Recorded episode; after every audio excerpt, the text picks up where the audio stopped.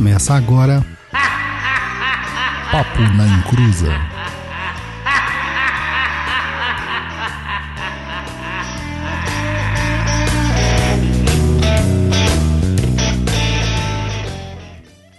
Olá, começou. E aqui é Douglas Rainho e a Umbanda é paz e amor.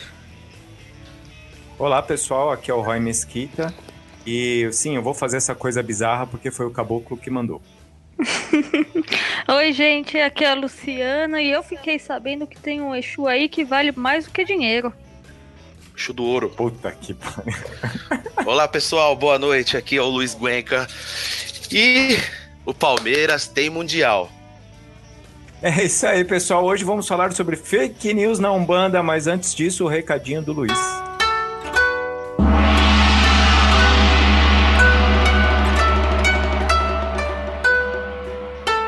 Recados do japonês, né?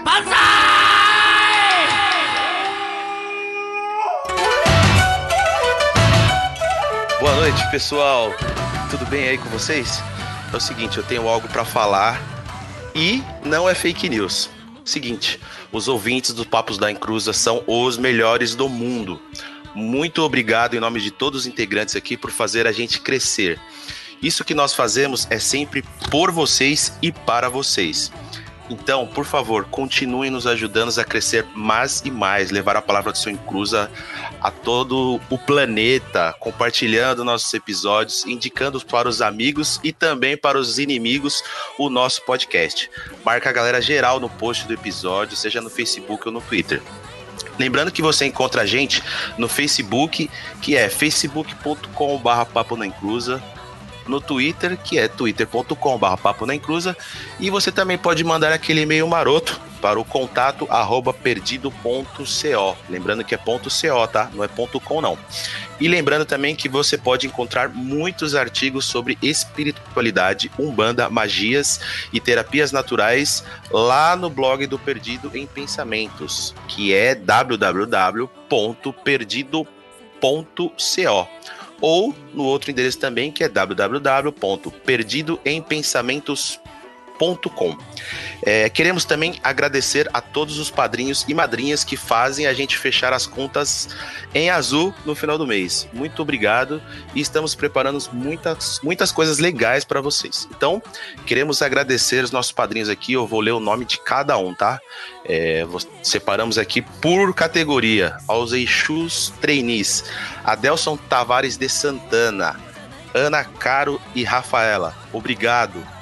Aos Quiumbas, Alessandra Garcia Leal, Camila Cavada Dorta, Douglas Jorta, Daniele Lauretti, Eduardo Caetano, Eduardo Riga, Henrique Bandeira Fátio, que não gosta da minha vinheta, Leandro Henrique, Roberto Silva, Sueli Marchese, Victor Hamid, obrigado a vocês também. Aos Eguns, Aline Gonçalves Sampaio, Ana Clara Correia, Bruno Aragão, Carlos Moraes, Danilo Freire da Silva, Everton Nicolas de Oliveira, Mário Calderaro Neto, Paulo Mateus de Souza Lima, Thaís Sampaio Souza, tio Uirapuru. Faça como eles e comece a nos apoiar também lá no site do Padrim, www.padrim.com.br barra papo na encruza ou no aplicativo do PicPay em picpay.me barra papo na encruza. Ô, ô Roy, você tá por aí, Ô, Roy? tô por aqui.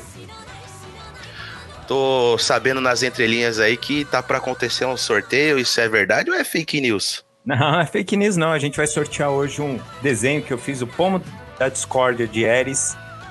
E, viu, Douglas? Eu sei desenhar também. Cara. E, e é, é exclusivo aqui, você tem pouquíssimas é, edições impressas aqui e a gente vai sortear hoje. E para você que marcou seu amiguinho lá no Facebook, então, e aí, Douglas? Ah, cara, não foi a Luciana que desenhou, mas até que tá legal, cara. Será que eu Ah, né? consigo um aí, Roy? Não, não consegue, não. Isso aqui é só pra quem tava lá no post lá, quem participa É. não tem direito a, a, a- coisa. Então, é, vamos lá anunciar. Quem será o ganhador ou a ganhadora, hein, Luciana? Vamos lá, hein, gente? Eu vou catar aqui minhas bolinhas de bingo. E vou fazer o sorteio. Ah lá, vocês não estão ouvindo o saquinho porque a tecnologia aqui é nova, tá? E o vencedor é o Ezequiel Júnior. Parabéns, Ezequiel. Isso Você aí. vai precisar enviar os seus dados pelo correio. Não, pra- de correio. Não, não, pelo correio não, né? Como é que você envia os dados, né? Não, é... vamos começar de novo, Ezequiel. Você vai enviar os dados pra gente pelo correio eletrônico. Tá vendo? Isso. É, no contato arroba perdido.co, ponto .co, não tem BR, não tem ponto .com. E aí a gente envia o pôster pra você. Mas aí você envia o seu endereço, não eletrônico, o seu endereço da sua casinha. E aí, Isso, pra gente mandar um padê pra ele. não, não, a gente não faz isso porque ele foi legal, ele compartilhou, ele, ele foi uma pessoa. Ele, ele participou Nice. da nossa mega hiper promoção. É, É isso aí. A gente só faz isso pra quem não participou.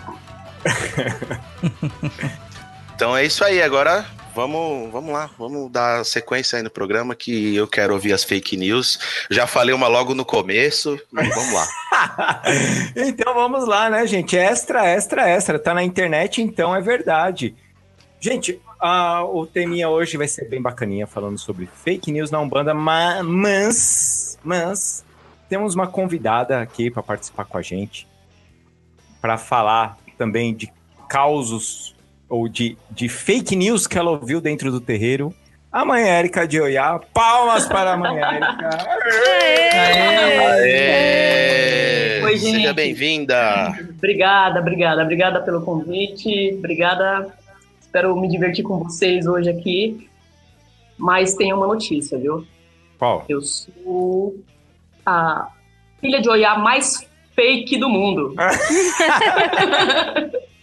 Dizem que Oiá, que filha de Oiá é treteira, né? E eu sou paz e amor, cara. Aí, tá vendo? Então já começamos uma fake news aí.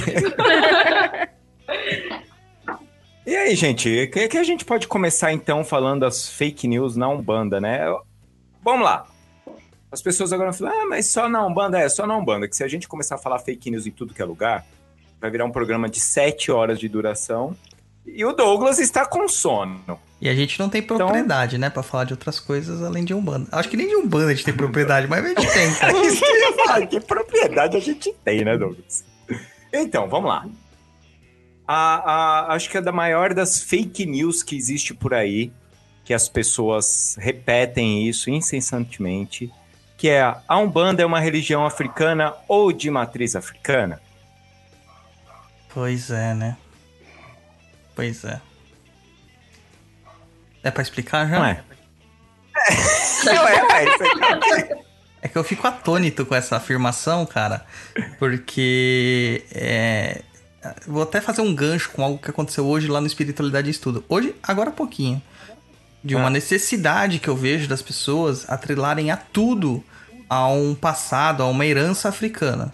Entendeu? E, não, e, e- e tratar isso como se fosse um- uma espécie de recuperação, uma espécie de indenização por tudo que os europeus fizeram com o povo africano, sabe? Uhum. E, e- aí deturpa certas situações que não tem muito a ver, cara. É, misturam muitas, muitas questões políticas, ideológicas, históricas e tal, com a própria questão da, da religiosidade. E acabam criando um cisma em cima do brasileiro de que o brasileiro é uma raça vira-lata. Então tudo que nós fazemos aqui não tem o tanto valor, não é tão bom, tão prestimoso quanto aquilo que é feito em outros locais e mais ainda numa tradição como a Umbanda, entendeu? É, Uhum. que tenta beber de fontes mais ancestrais, é, não só dentro da África, mas também daqueles outros povos que nos formaram, né? É, vale lembrar que aqui nós temos a nossa a civilização indígena, né? É, n- n- Então- não é bem uma civilização, né? São vários agrupamentos e é, povos, povos indígenas. Diferen... Outra questão, né? Que é um. O índio é tudo igual, não é. Entendeu? Tupinambás e tupiniquins, que são do mesmo tronco linguístico, que tem uma relação é, arqueológica de aparentamento, assim, que eles são aparentados, é, e eles são completamente diferentes entre si. E estavam separados Certo. por um espaço, de, um espaço geográfico, uma distância geográfica curta, que é o caso do, de São Paulo, Rio de Janeiro, ali mais ou menos, né? E, e mesmo assim a gente acaba achando que é tudo igual. Mas a- agora, entrando, você falou disso aí, que é achando que é tudo igual. É, a gente pode dizer que é uma fake news ver aquele, ou uma informação fake, eu vou falar assim, eu acho que fica melhor. Hum. De ver aqueles índios com aqueles cocares é, americanos, dos índios americanos, nos terreiros, e as pessoas tratando aquilo como se fosse caboclo. Então, tá completamente equivocado também, né? A não ser que eles estivessem fazendo um tipo de culto de caboclos, que seriam dos caboclos caraíbas, né? Ou de uma Uhum. determinada é, região, que a gente também tem isso aí, alguns caboclos que estão dentro das linhas de Oxóssi, que são é, ameríndios, é, norte-ameríndios, a gente pode dizer assim. Só que, cara, é, isso aí é o mínimo, tá ligado? É, é- é a exceção. E transformam em regra. Sim. É, então- E aí, Érica, você tem alguma fake news que você tem ouvido aí no, no terreiro e que alguém veio trazer você e você tem que explicar e você fala, caramba, de novo vou ter que explicar isso, porque a galera... Porque assim, hoje no... Hoje em dia você tem vários é, canais no YouTube que falam sobre Umbanda, sobre magia, coisa do Uhum. tipo. E então, é, as pessoas que se iniciam, começam a frequentar o terreiro, normalmente elas vão atrás de informação. Uhum. E Então- quando elas vão atrás de informação, no- normalmente elas não têm filtro. Verdade. Elas só querem informação. E, e você acredita que isso.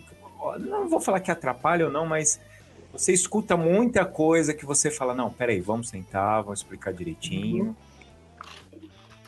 Escuto, escuto sim, Roy. Escuto, mas na verdade acho que é um misto, né, cara? Acho que é um misto da pessoa. Tem, tem, tem um grupo que. Eu acho que é o grupo dos inocentes, digamos. A pessoa que acredita em tudo que, que fala e, e diz amém. Mas aí nesse grupo também tem os acomodados, né, cara? Porque eu acho que Uhum. tem a falta de, de questionar, do senso crítico, né? E, infelizmente, eu acho que quando se relaciona à fé, independente de religião, né? Quem está à frente ou quem tem um pouco mais de experiência acaba tendo uma, uma importância maior para quem está chegando. Então, tudo que fala acaba sendo verdade. E aí é bem complicado, né? É, e, e Tem, eu, tem bastante coisa. eu imagino, Érica, que é aquele negócio, você tem uma, uma responsabilidade é, de ser uma, a, a dirigente da casa e, e, e você chegar, às vezes a pessoa passa uma informação, mas só que aquele, aquele youtuber tem duas mil curtidas, 15 mil comentários, e você chegar para essas pessoas e falar assim, não, peraí, não é assim também. É, mas o fulano lá ó, tem um milhão de, de curtidas e comentários. E isso você acha que ajuda a, a tirar sua, a, a credibilidade dos dirigentes ou você acha que não? Depende, depende da postura do dirigente, entendeu? Uhum. É, na nossa casa, é, sou eu e a Andrea, né, minha esposa, nós duas somos as dirigentes. E assim, nós somos muito amigas, muito bacanas, mas muito diretas também. Então, acho que, acho que a partir do momento em que a pessoa se identificou com aquela casa, se identificou com a conduta que, querendo ou não, ela já observou ali no tempo que ela ficou na assistência e tudo mais, acho que cabe a ela também a, a, a ouvir quem está orientando, entendeu? Então, enfim, graças a Deus esse tipo de problema ainda não tivemos, né? A, a nossa casa é um bebezinho ainda, tem sete meses, né? E, e esse tipo de problema, graças a Deus, não, não tivemos, mas acredito que seja muito comum acontecer. Mas aí vai da postura do dirigente mesmo, né? É, Ser mais firme, é lógico, respeitar o, a pessoa, né? Mas não deixar de falar a visão dele, né? Sim, Mas, Então, ô Roy. Diga. assim, entrando mais ou menos nisso aí, a pessoa se interessou pela Umbanda, não tem base nenhuma. Aí ela vai lá, digita lá no Google, tipo, Umbanda, e aparece o cara lá que tem mais curtida, que tem mais coisa, e ela começa a analisar o que o cara tá falando. A pessoa não tem base, não tem norte, não tem nada. Ela vai analisar o quê? Pô, o cara tem bastante gente, bastante curtida. Esse cara aqui deve ser, tipo, Isso. foda, né? vamos se dizer assim, entendeu? Esse cara aqui é, é foda. Então Uhum. eu vou acreditar no que ele tá falando. É, eu acho que com o passar do tempo, aí a pessoa nos estudos, conhecendo outras pessoas, tomando é, outras ideias, escutando o papo na encruza, aí pode Uhum. ser que ela crie o, a opinião dela. Opa, aquele primeiro cara que eu achava que era tipo o top, eu discordo de algumas situações. A princípio eu concordava porque não tinha base. Aham. Não, então eu- a pessoa acredita. Fala. Mas eu nem, nem tô falando disso, eu tô falando mais como o dirigente da casa, sabe? Aquela pessoa que entrou novo na casa, ela é nova na Umbanda e o- as bases que ela tem realmente é do YouTube. Uhum. E ela começa a confrontar a, a- o dirigente, entendeu? E que nem tem pessoas que escutam, mas tem um monte de gente que não escuta, porque ela na cabeça dela o, o que conta mais são likes. Cara, Sim, mas eh, cabe, cabe no que eu te falei. Ele tá ali, entrou, viu que o cara tem muito. Pô, a ideia do cara, eu acho que o cara, muita gente curtiu, muita gente, o cara tá dentro. Ele chega Uhum. lá na- no terreiro lá que ele tá frequentando e o dirigente dele eh, diverge de algumas situações do cara que ela vê no YouTube. Ela vai querer questionar pra poder entender. Opa, mas aquele cara lá que tem um monte de curtida, um monte de gente comentando, falou X e você tá me falando Y. Quem tá certo, quem tá errado, entendeu? Uhum. É porque a pessoa não tem base. Aí, de repente, ela tem que procurar um- uma outra, uma terceira pessoa aí pra ver, analisar, vamos dizer, colocar na, na balança aí quem tá certo e quem tá errado, entendeu? É, mas o problema é que a maior parte das- desses dirigentes hoje em dia, eles não fazem com que seus filhos criem discernimento. Por isso que há essa Isso. propagação de fake news. É, a Umbanda, como outras religiões espiritualistas, ela tem por obrigação trazer libertação para seus filhos. E a liberdade, ao contrário do que muitas pessoas pensam, ela não é isenta de dores.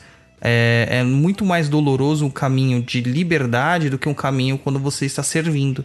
Então, a partir do momento que você toma, se, é, toma conta de si mesmo, se torna independente, se emancipa dentro da sua espiritualidade, é muito complicado você conseguir ouvir uma pessoa e não discernir, ou não, pelo menos, ponderar sobre o que ele está falando. O problema é que as pessoas esquecem isso, então criam um secto de seguidores cegos, hoje em dia, que não exercem esse discernimento. Ao ponto de que ele vai procurar uma casa porque aquele dirigente do YouTube não vai atendê-lo, é, porque não mora perto ou qualquer coisa do tipo. Então ele vai procurar uma casa e aí ele vai entrar em confronto e não em contestação com a casa em si. De vez ele fala assim, mas será que é isso? Ele vai falar assim, não, vocês estão errados. Esquecendo que uma casa tem uma tradição de anos atuando daquela forma e com resultados, com ótimos resultados. Mas ele não sabe sobre aquele dirigente da internet, além daquilo que ele põe no marketing ali e divulga.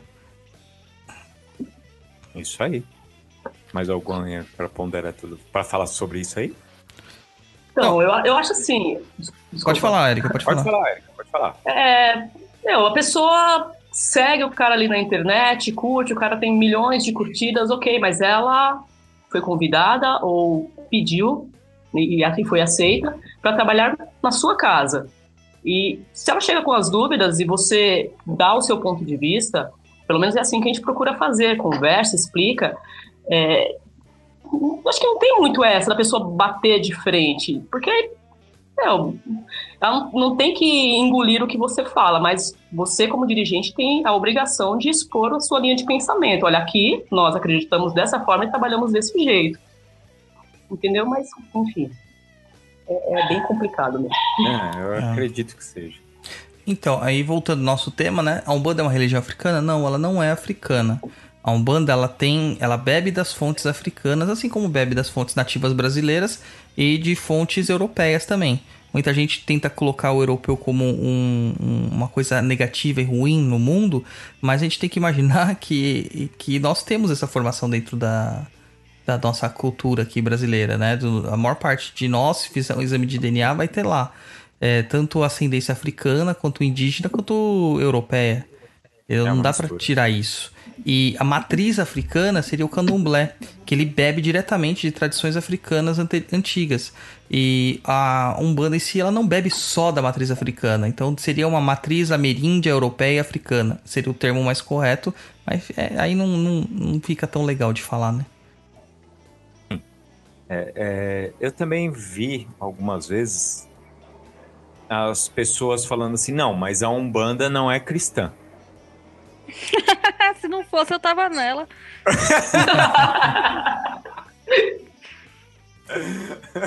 É, algumas umbandas não são cristãs.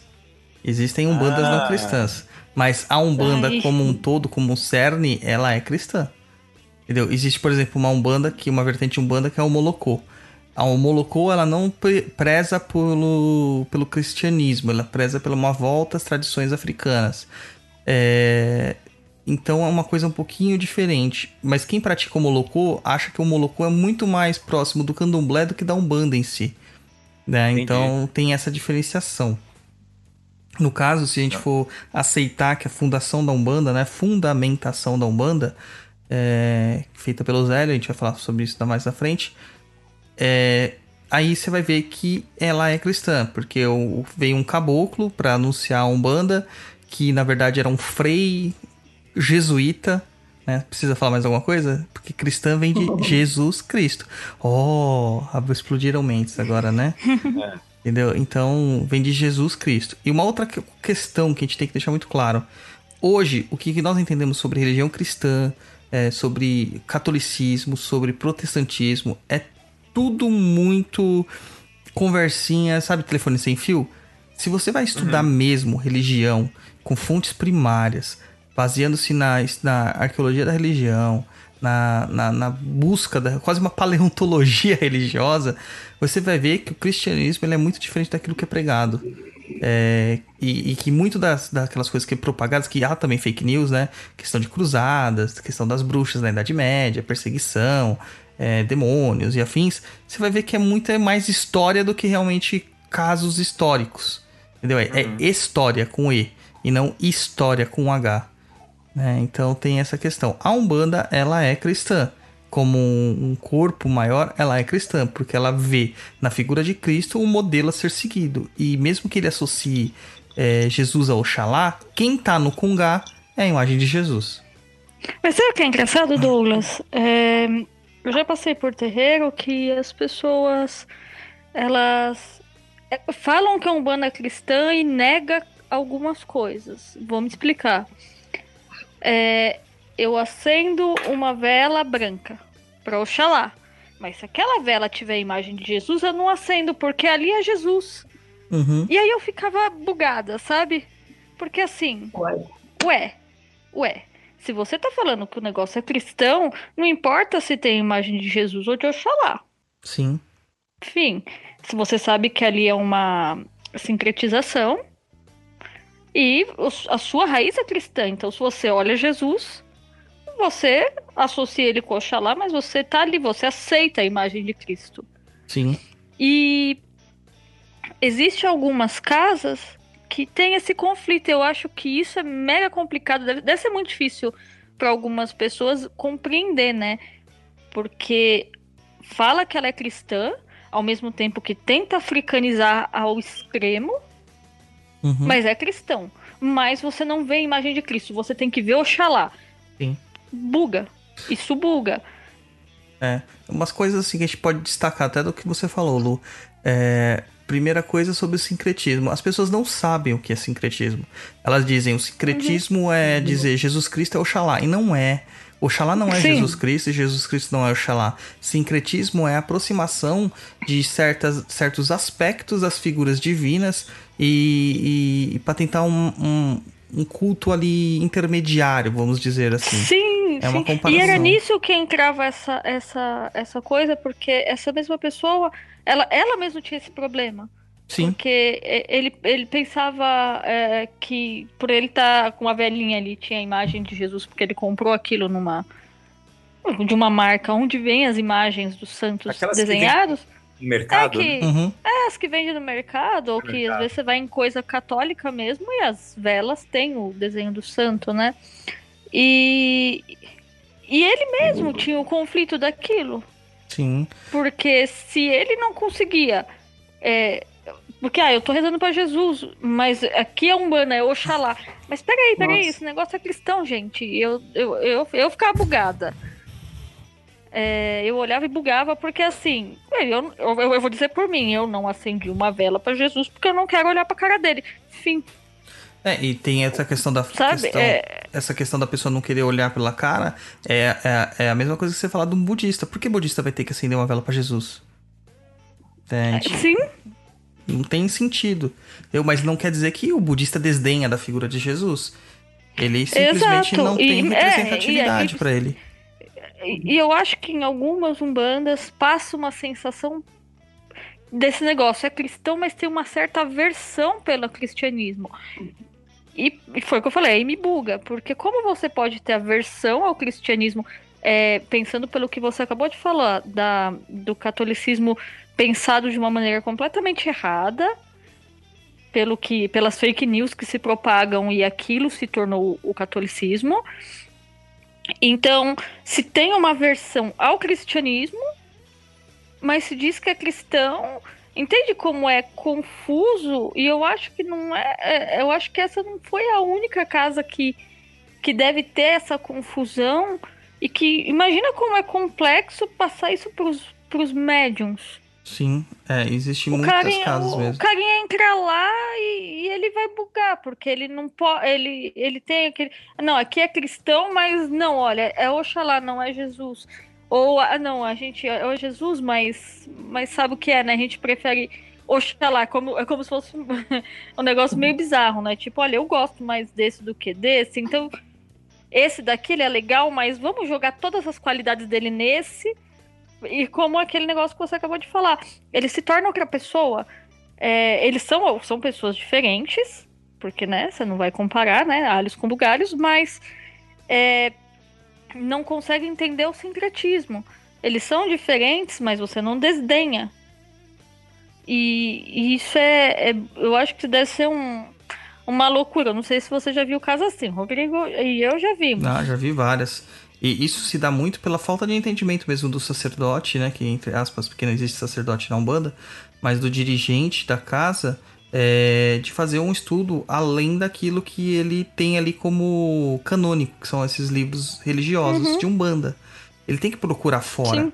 É, se você for pegar e falar assim, ah, mas é, eu não sou cristão porque a minha religião vem da África. Pô, cara, uma das maiores igrejas do mundo é a igreja copta que tá no Egito, e o Egito tá na África. A segunda, uma das outras, que é tida como uma das igrejas mais tradicionais e mais, é, entre aspas, pura em tradição que cris- cristã, é a igreja da Etiópia, a igreja católica da Etiópia. E Etiópia está na África. Entendeu? Sim. Então, é, falta um pouco de, de entendimento sobre o que, que é religiosidade e busca da religião, além dos livros né, do, do nosso amiguinho lá, do Elefantinho.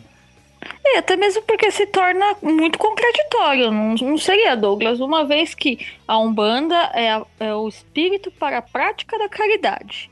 Isso. E aí se fala num monte de coisas que foi dito, é, entre aspas, por Jesus. E. E aí?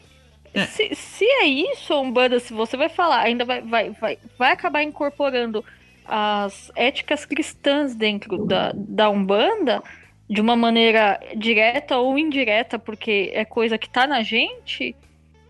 Quando você quer praticar caridade, eu acho que é muito difícil você desassociar da imagem de Jesus.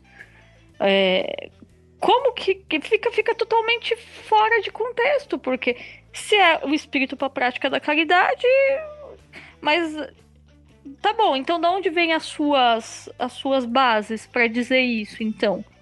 Mesmo, ah, vem do espiritismo. Que é tão então, cristão, né? É, então, é, é, é muito dúbio, é muito louco, porque eu acho que a pessoa, então, ela precisa parar de, de ter. Ela vai ter raiva do catolicismo por, ou do, do, do cristianismo, seja lá por qualquer bobagem. Ah, porque minha família era muito cristã, ela me enchia o saco. Ué, mas aí ah, o, que, o que Cristo disse não tem nada a ver com a tua família. A gente tem que. Se você nasceu dentro do- de uma família de pessoas chatas, É, Jesus não tem nada com isso. Sim. Que culpa ele tem? Gente, não dá, né? E eu acho isso muito doido, porque é, esse negócio da afra- africanização é, não, não é uma coisa negativa, ninguém aqui tá falando, né, não é pra fazer isso. Não, poxa, se você gosta, ok. Mas negar a parte cristã dentro da Umbanda, eu acho mega problemático. É, mas eu já, eu já ouvi, assim, até dirigente, dirigente espiritual, é, virar, assim, juntar os filhos e falar, ó, a partir de agora aqui não é esse lance de São Jorge, não, é Ogum, viu? E Eita. olhar pra caraca, meu. Enfim, Eita, nós. É, é, isso, isso é ruim. Eu acho até que é ruim pro, pro, pro praticante, porque ele tem uma fé. Exato. E de repente ele não tem aquela afinidade com a imagem do Ogum. Uhum. Ele com a imagem que eu digo não é nem a estatuazinha, eu tô falando da- do que ele representa. Às vezes a pessoa não tem. Acontece. Porque ele, ele às vezes tem mais afinidade com São Jorge por questão de X, Y, Z, não importa. E aí você começa a queimar, né? É Como diria minha mãe, você começa a chifrar o cara. O cara não. Ele vai olhar e vai falar, puxa, mas eu. E aí você vai começar a tirar, de repente você, você perde uma ovelhinha Por uma por bobeira. você mesmo. É, você mesmo queima o cara ali. Mesmo você mesmo olha pra ele vai olhar e falar: Ah, que bobagem, não quero mais saber de religião.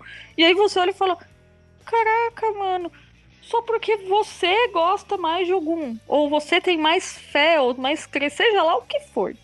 Eu acho que até aí não importa o nome que, que se dê. Eu acho que também falta o respeito. É, a- uma questão assim que eu, que eu vejo que ocorre muito com esses dirigentes que buscam uma africanização é justamente por causa de cumprir uma certa é, agenda pessoal, né? De uma crença que a pessoa acaba promulgando sem passar pela aquela, aquela questão do pensamento, do discernimento, da ponderação. Então ele se sente tão culpado por tantas coisas erradas que aconteceram em nossa sociedade que eles tentam imputar um, um, um valor a mais sobre certas práticas, né? É, que nem todo mundo fica falando assim, ah, o que, que é melhor? É Goécia ou Magia do Caos? É, é Kimbanda ou Umbanda? Ah, não. A Kim- é tudo aquilo que vem da África é melhor. Os cultos de ação comem vocês que praticam Umbanda. Tipo, não tem sentido. As práticas Não. nativistas, elas são é, muito maiores do que do que a gente pode supor. Nós temos acesso, assim, tipo, à superfície de um oceano. E as práticas nativistas, a profundidade, cara. Diga. é a geração Hum. Super Trunfo e Pokémon, cara. Precisa Até ter um maior que o outro. Não... É, é aquele negócio, né? O que é melhor, o que funciona pra você. Exato, que funciona Pois pra é. você. E, e às vezes o que. Fu é, é, é, vai, por exemplo, quando eu falo alguma coisa, o povo, ah, né, tá achando que é mãe, da, mãe de Exu. Não, cara, não sou. Eu só tô, falo às vezes o que eu sei. Se Isso você- não quer dizer nada. Na- é. Se você for Sabe- ver pela, se você for ver pelo seu jeito, assim, quem olha a Luciana conhece pessoalmente. A Luciana é mais tímida, mais contida, tal. Jamais você vai imaginar à primeira vista que a Luciana gosta de kimbanda, por causa deste tipo de estereótipo que a gente coloca de um praticante de kimbanda, que o cara tem que ser malvado, maléfico, andando de caveira por aí. É, é quando a Sangue gente não vai dói. falar de, de satanismo e luciferianismo, as pessoas já imaginam que você é uma pessoa ruim, que você tem tendências a usos de entorpecentes, que você é ruim, que você não. que você cata a imagem de Jesus e mija em cima dela. E não tem nada a ver. Porque você Exatamente. para pra conversar comigo, eu sou gente como qualquer um. Eu gosto de passar o dia inteiro vídeo de bichinho no Facebook. Verdade. eu passo o dia inteiro vendo bicho, porque eu adoro bicho. Sabe? É, As pessoas às vezes elas. Ou se você. Às vezes é complicado. A gente. é, Eu sou uma pessoa que eu. Eu às vezes falo demais. Porque eu falo o que vem na minha cabeça e às vezes é muito rápido, né? Eu, olha, nem preciso usar droga pra fazer isso. E, e às vezes as pessoas interpretam você muito errado. E isso, isso, cara, eu acho que falta das pessoas um pouco de tato de compreender o outro. Você nem me conhece, então é, é complexo. E eu, é, o, o que eu falo de, de, de Kimbanda, de, de luciferianismo, são coisas que eu li que eu conheço. Ah, mas você quer ser não sei o que? Nossa, gente, vocês são muito, muito doido com isso. Não, só tô falando. Quer acreditar? Acredita. É, é que a gente acabou de falar. O que, que, o que, que é melhor? Aquilo que funciona pra você. Se você não concorda com o que eu digo, cara, continua o que você faz. Gente, pra que brigar por causa disso? Até mesmo que eu sempre brinco isso com o Rodrigo. Eu falo, se quando a gente morrer, apagou a luz e não tem nada, a gente ficou brigando e se odiando por nada. Uhum. E assim, sem necessidade, porque quem fica com raiva é fulano ou beltrano. E eu acho isso tudo muito engraçado, porque no fim das contas, eu acho que tudo se resume a isso, né? Quando a gente vai falar desse negócio que a gente tá falando até agora. Cara, o, que que é certo? O que funciona pra você? Ah, mas fulano tá falando um monte de bobagem. Então, deixa fulano. Se ele pratica bobagem porque pra você aquele pensamento é, é bobo, ok. Continua com o teu. E tá todo mundo certo, todo mundo deveria estar feliz. É, não pratica bobagem do outro, pronto. É, tipo, é, eu não gosto de cerveja. E, mas é porque você não tomou da minha ainda. Não, É. cara, se eu não gosto, eu não gosto. Pronto, fim. Aceita. É, mas eu não consigo aceitar a opinião do outro. Aceita que dói menos. E assim, putz. É, ah, tem várias coisas. A gente deve estar falando aqui, deve ter gente já rolando no chão de raiva da gente. Tá bom, você não precisa aceitar. Fim. Se você acha que a Umbanda é, a Umbanda é africana, ok. Só que se você ler a história da Umbanda, você vai ver várias coisas. E não vamos negar o nosso passado também. O que eu- uma coisa que me chateia muito é, é essa ne- negação do passado. Você vê que se nega ao nosso passado indígena. Sim. E é triste. Eu digo, eu brinco com isso na, na gastronomia, se nega a, o nosso ingrediente brasileiro. E, gente, olha o tanto de coisa que o Brasil tem. E mesmo assim, o que se tem valor é a comida é, estrangeira. É, tem um exemplo. Eu vou ser um baita de um, de um cozinheiro se eu fizer comida estrangeira. Mas e se eu fizer muito bem a comida brasileira? Mas não se tem essa, o valor pelo Alexa Brasil. Tala. É, olha só, né? Olha que chato. Tem-. Tem uma, tem uma historinha de um negócio, até usando comida mesmo como exemplo. Não sei se é verídica, mas ela serve como ago- alegoria. Que o Kit Kat foi desenvolvido no Brasil, né? O mercado interno brasileiro. E quando ele foi desenvolvido aqui no Brasil, por ser algo brasileiro, tipo, foi um fracasso de vendas. Aí eles cancelaram as vendas no Brasil e começaram a vender lá fora, né? O Kit Kat brasileiro. E começou a aparecer em aeroporto, né? No- nos, nesses day free, esses duty free que tem. E a galera, todo mundo que voltava lá de fora, chegava lá e, meu, abarrotada de Kit Kat, porque era a melhor coisa do mundo, que era o melhor chocolate do mundo, que não sei o quê. Não se lembrando de que quando eles foram vendidos no Brasil, foi um fracasso, porque ele foi divulgado como algo brasileiro. Entendeu? É a questão Sim. do síndrome do. Síndrome, é isso que eu ia falar. É, como é que é o nome desse negócio?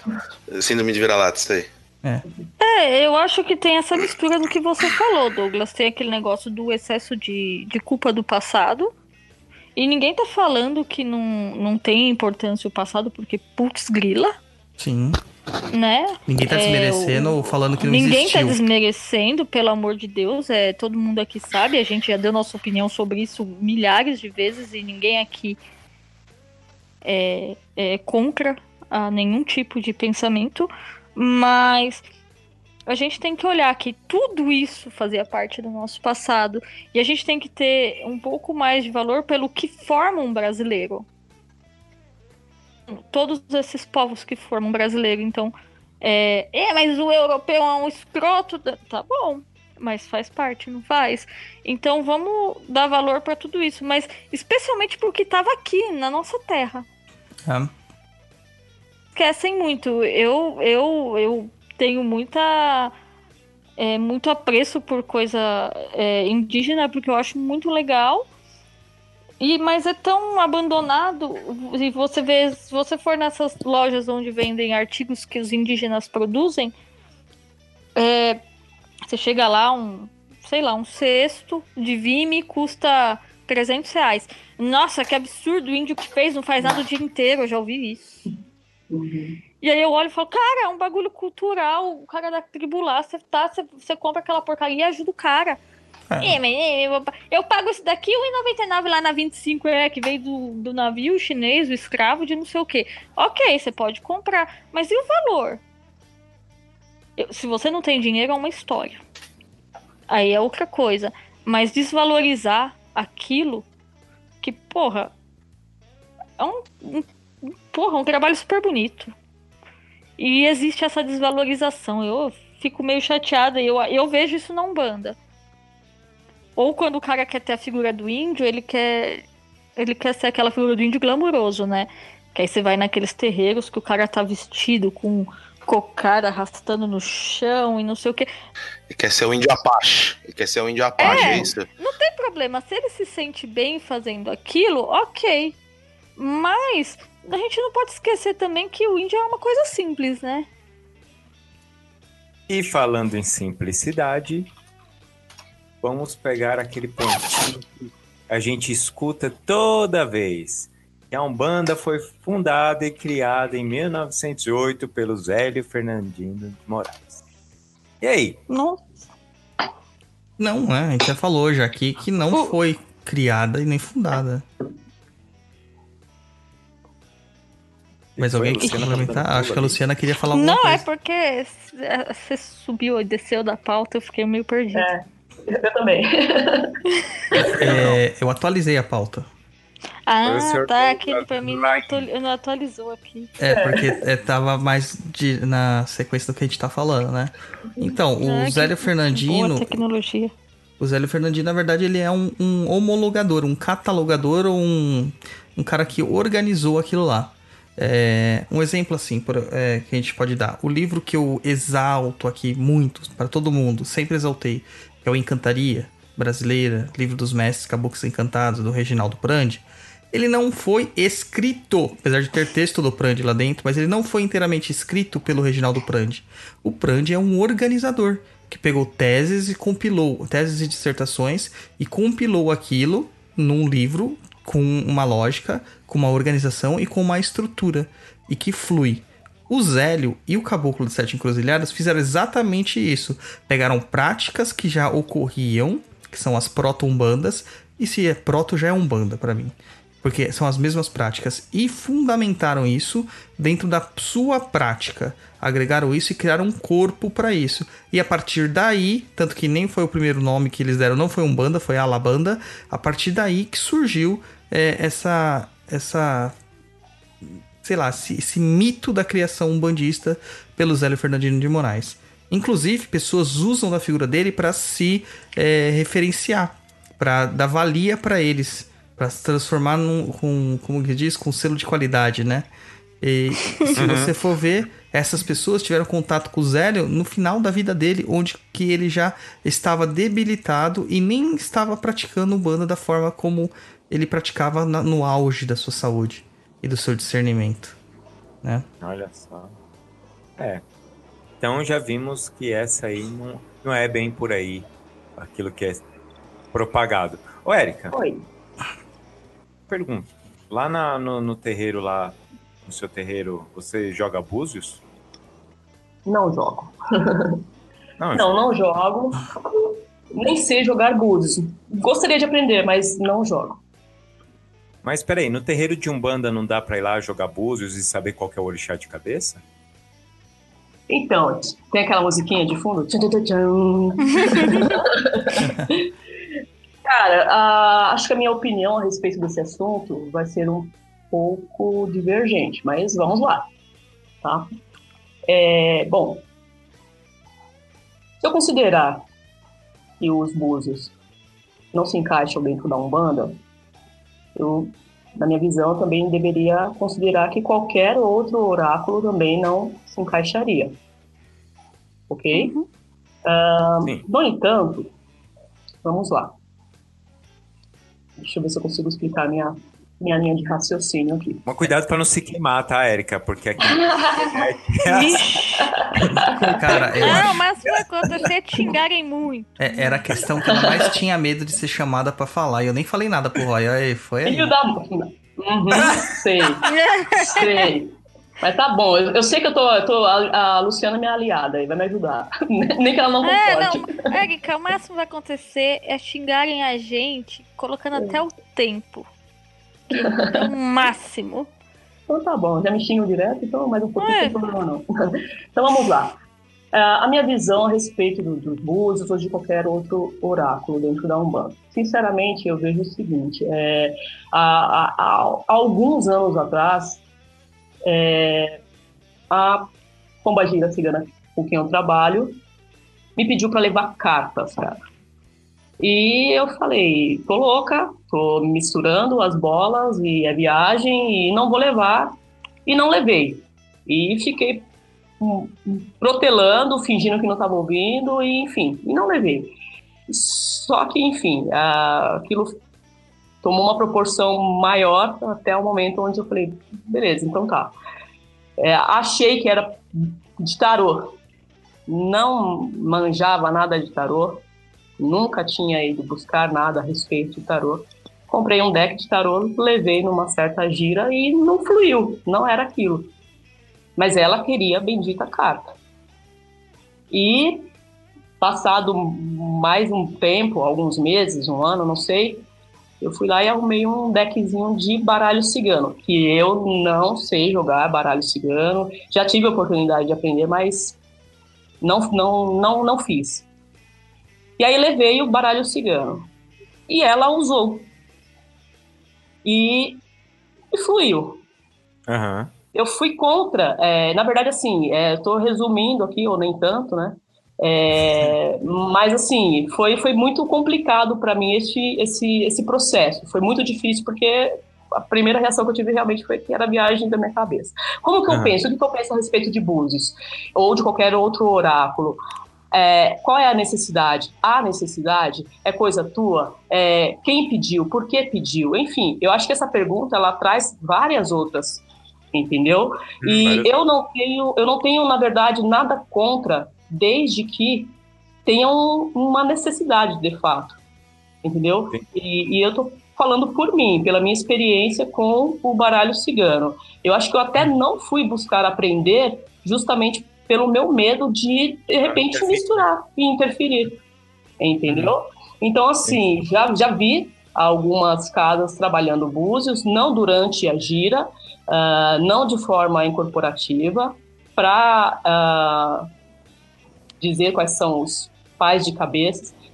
Eu me sinto mais à vontade trabalhando de outra maneira. Na nossa casa, nós trabalhamos de outra forma. Quem diz quem são os pais, os pais são os guias-chefes da casa, incorporados, lógico. É, Mas não, não tenho nada contra quem faça isso de uma maneira séria e responsável. Eu até vejo isso, talvez, como um- uma forma de trabalhar, um, um- um elemento de trabalho.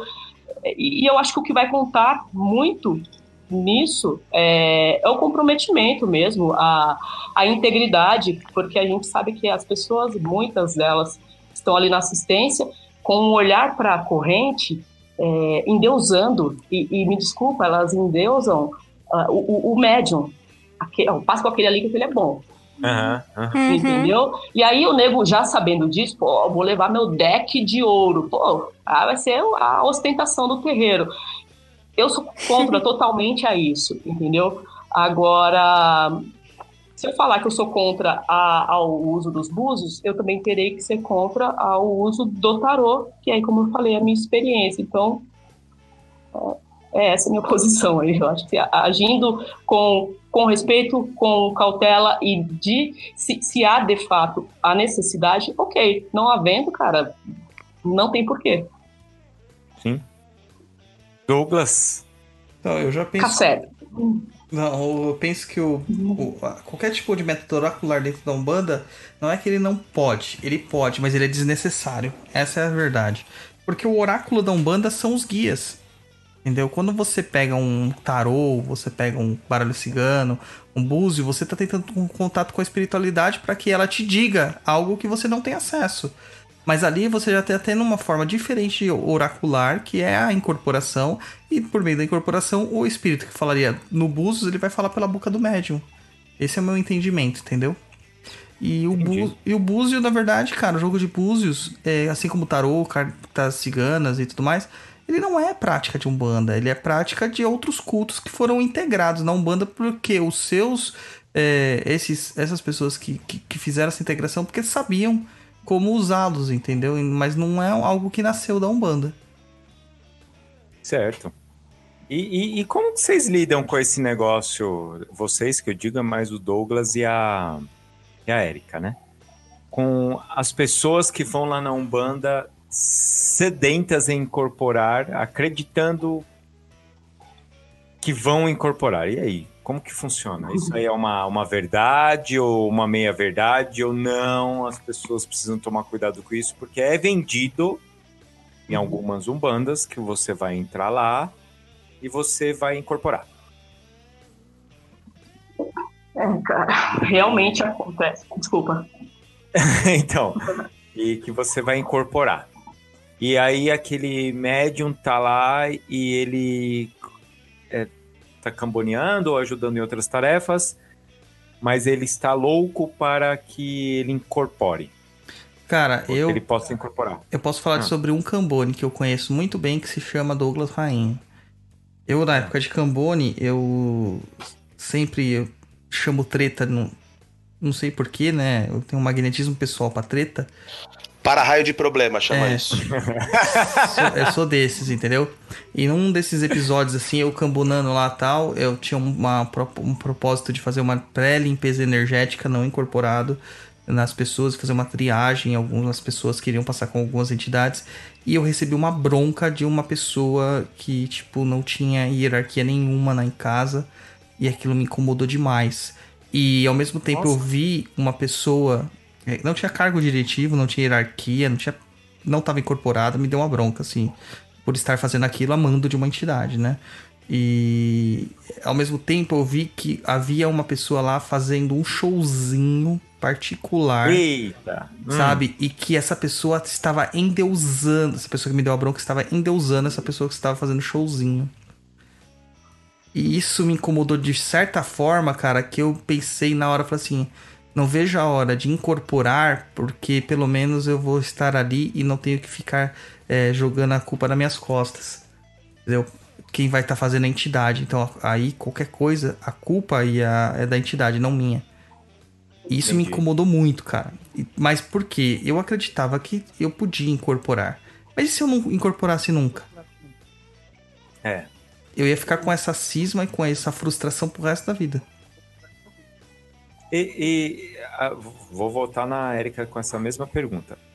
Vocês acreditam que, por exemplo, a pessoa ela não incorpora e ela possa jogar a culpa no terreiro? Ah, Nesse terreiro eu não incorporei porque o pai de santo não é bom. O pai de santo é fraco. é isso aí. Com o pai certeza. de santo é fraco, não fez eu incorporar. É. Ou tá de má Essas vontade, não vai com a minha cara. É, tá de birrinha comigo. As meninas não são de nada, as meninas falam de, falam de Deus. Falam de Deus, não são de nada. não, mas isso é verdade. é? Sacanagem.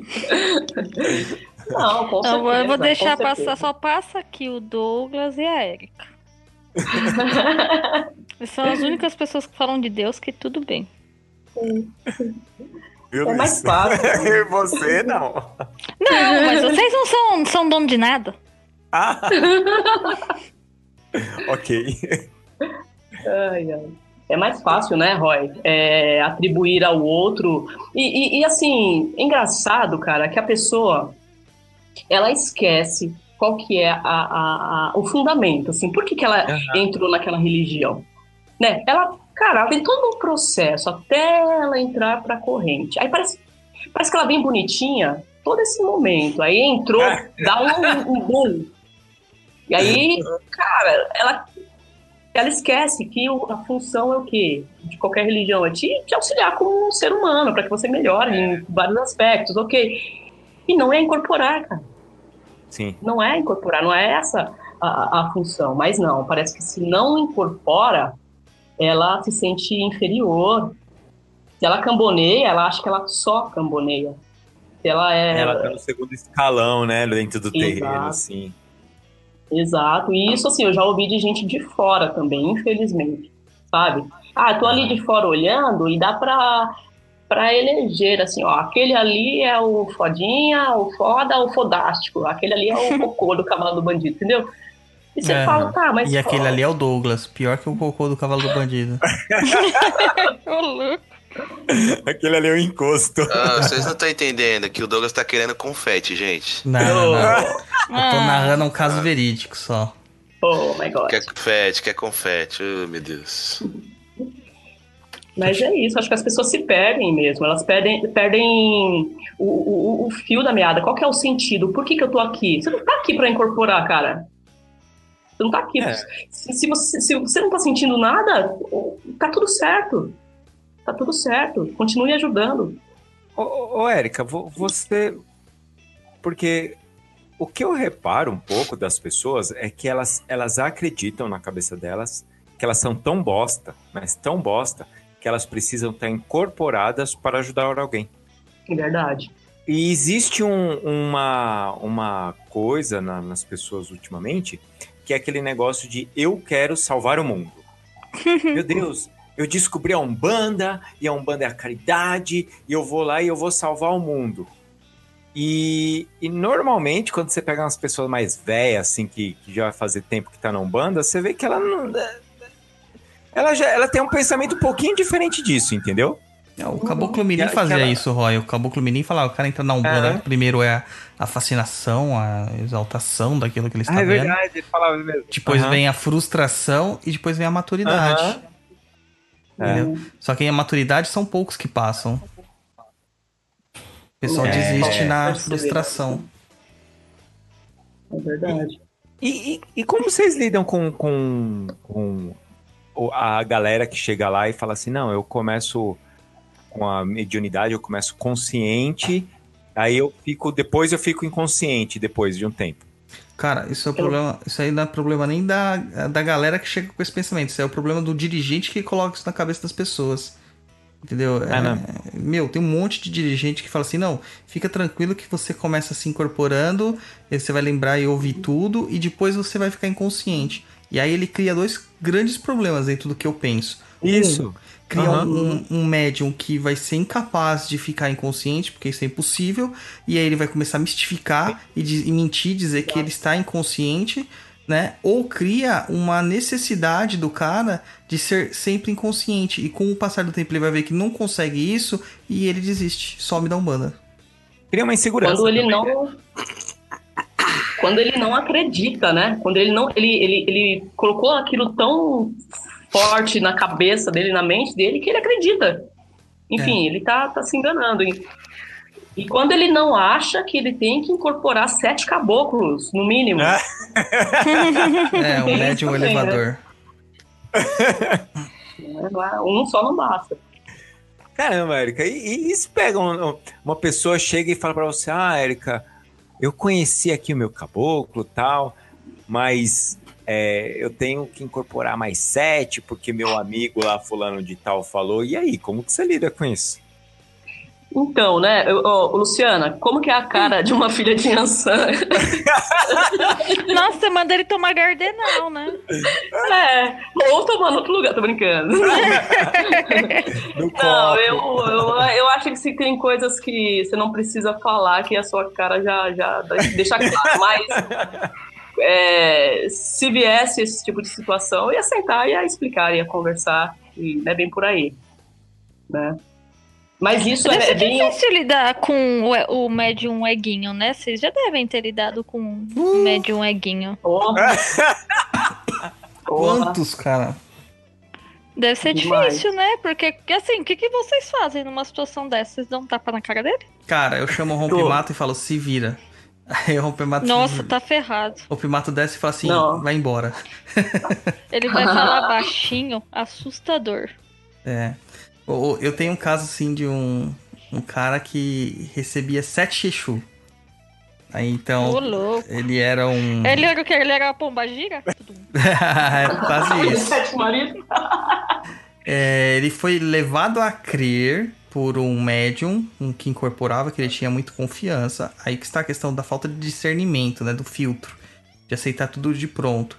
Ele foi levado a crer que aquela, aquela coroa mediúnica dele estava sendo formada por sete Exus, sendo que o Exu principal era o Exu Cobra, né? Nu. Então, quando ele incorporava, ele se jogava no chão e começava a rastejar. Ah, que da hora! É, e com a linguinha pra fora também. não? Põe a linguinha pra fora Itimalia. também, né? Itimalia. Que ali, que cobinha bonita. Aí criaram na cabeça dele que ele teria sete Exus, então ele teria que receber os sete Exus. Isso colocou um- uma pressão tão grande na cabeça daquela pessoa, cara, que ele simplesmente foi embora. Nunca mais voltou. Foi embora e nunca mais voltou. Cara, e desnecessário isso, né? Porque se a gente fizer uma comparação, vai, aos guias que, que trabalham com a gente, e é um amigo mesmo. Pô, você, você leva a vida toda e você não conhece ninguém a fundo. E aí, não, você quer no mínimo sete de cada. Cara, você, você vai viver raso eternamente. Sim. Uhum. Ô, Érica. Onde você tá, Rodrigo? Você tá no fundo do baixo. poço? Não, eu tô do lado do microfone. Não, você tá no fundo do poço. Tá ainda no fundo do poço, gente? Não, agora Tá melhorou. voltando, tá subindo. Então tá bom. Venha para Agora a luz, vou- Rodrigo. Venha para a luz. Hoje eu Ou vou não tirar siga do- para a luz. Agora, o Rodrigo, o Rodrigo tá, tá, tá, tá ficando dos infernos também. Cala a boca.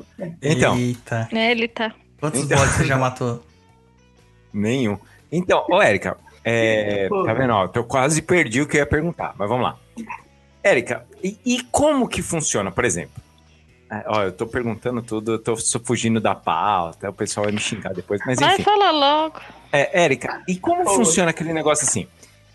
Ah, o cara acredita que ele vai incorporar todas as entidades. Caboclo, Preto Velho, Baiano, é, Zé Pilintra. Criança, o eixo eixo do ouro.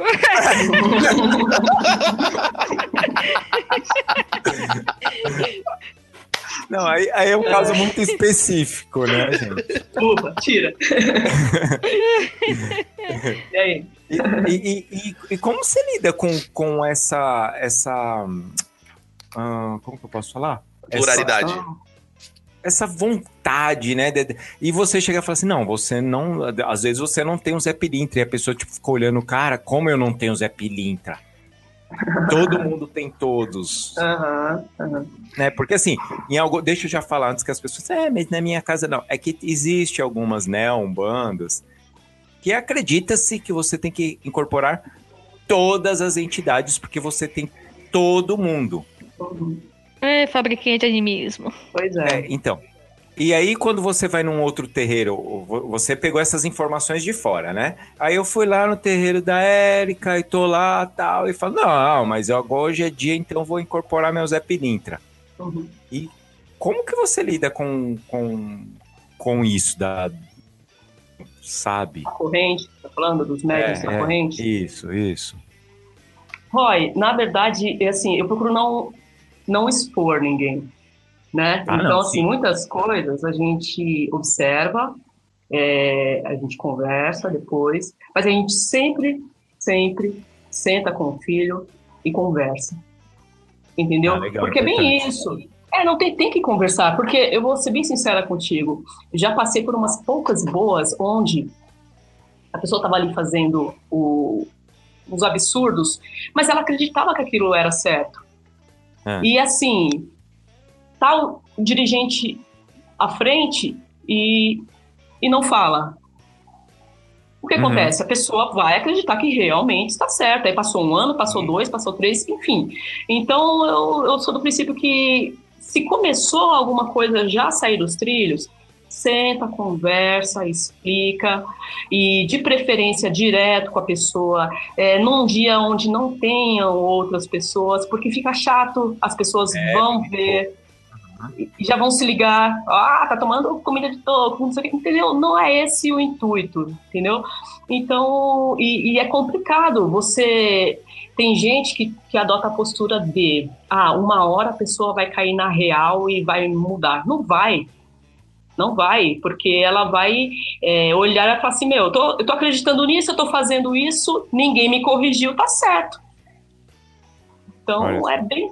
É, eu prefiro, de fato, não pagar para ver, não deixar tomar corpo, entendeu? Aham, aham. E, e, e vocês, Douglas, Érica? Mas, É. posso fazer uma pergunta pra eles antes? Pode, ué. É, pros dois, pra Erika e pro Douglas. E, e assim, a Erika falou o negócio de comer o toco do cara, né? Que é mais legal comer o toco dele sem ser na frente dos outros, porque senão, né? Cria climão tal.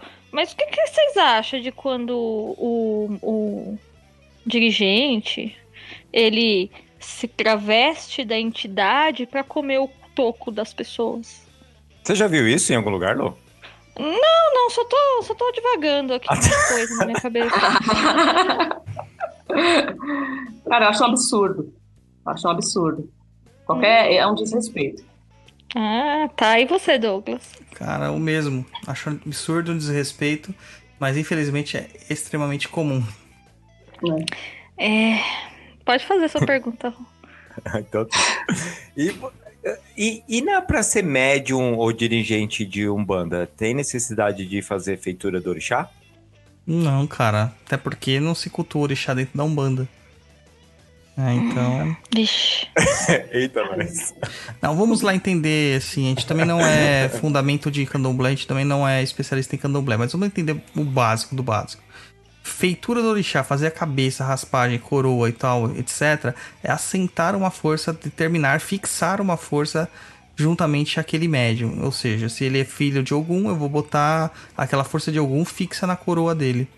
Né? Porque acontece o quê? Quando você vai jogar alguns búzios, que o pessoal de candomblé joga búzios, você vai perceber que as forças que atuam à frente daquela pessoa, elas alternam conforme o momento, a postura, etc, etc e tal. E se você assentar essa força, então quer dizer que essa força será predominante sobre todas as outras e até antagônica a algumas outras. Então, fazer isso é você se dedicar até a sua próxima encarnação a uma só energia, a uma só força, a uma individualização divina, vamos dizer assim. A Umbanda Certo. não tem isso. Na Umbanda você recebe entidades de todas as, as irradiações possíveis.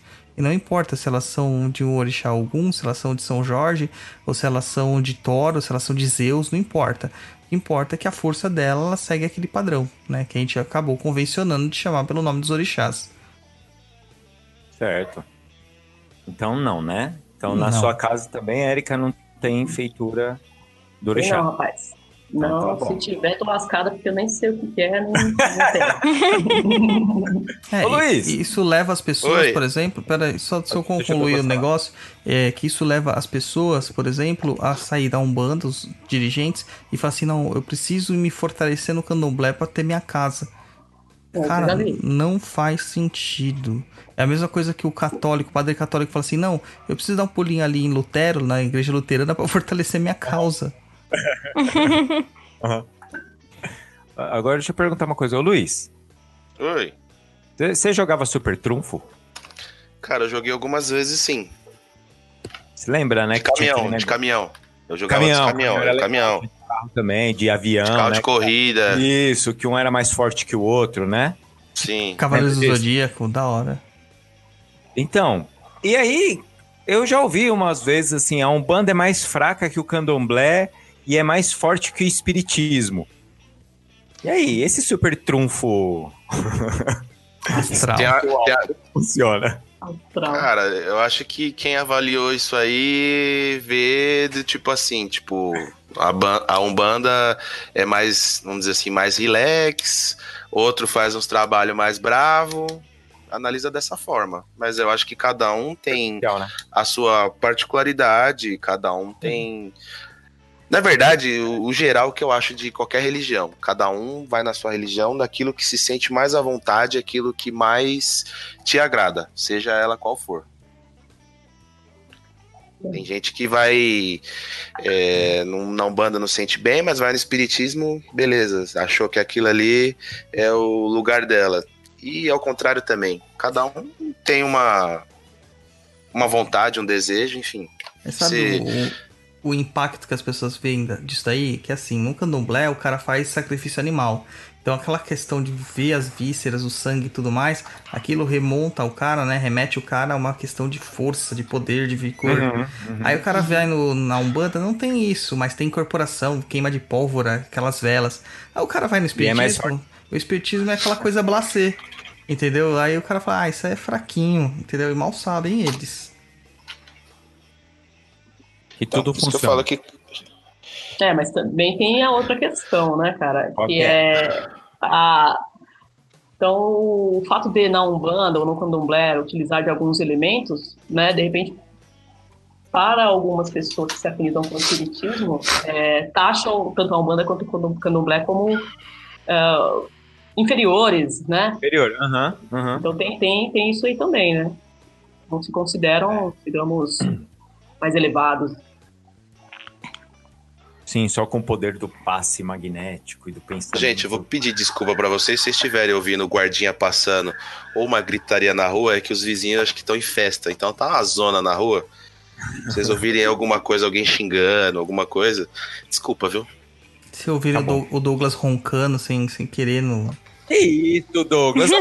Esse programa tá interessante. Cara. Não, o programa tá ótimo, Nossa, cara. O Douglas. problema é que eu tô com sono. Eu fiquei trabalhando até 2h40 da manhã. Ô, Douglas, Hum, ô, Douglas, ô, Douglas. Mas é obrigado a fazer curso pra participar de corrente mediúnica? É, Responde. é, bate-bola, jogo rápido? Não. É.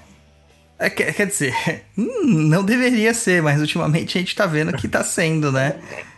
É, você chega lá com um problema mediúnico, você precisa fazer uma educação mediúnica, o que as pessoas chamam erroneamente de desenvolvimento mediúnico, e o cara te cobra num curso sem fim que você é, não sabe se terá resultados adentrar dentro da corrente do- dele. E às vezes nem para entrar na corrente, é simplesmente um curso à parte. Você vai servir como médium em qualquer corrente de qualquer outro lugar. Né? Mas na, naquela casa não. É porque acho que no fundo, no fundo ele sabe que tá criando um, um médium problemático, né? E Vai ficar pouco tempo, né? é, faz essas coisas pra ah, que o BO fique na casa dos outros. Enquanto isso, ele Sim. enche as burras de dinheiro, né? Eu conheci vários e vários é, médiums que nunca tiveram numa gira de atendimento, cara. Entendeu? Nossa. Nunca tiveram uma gira de atendimento. Tem uns aí que tem até até terreiro hoje em dia.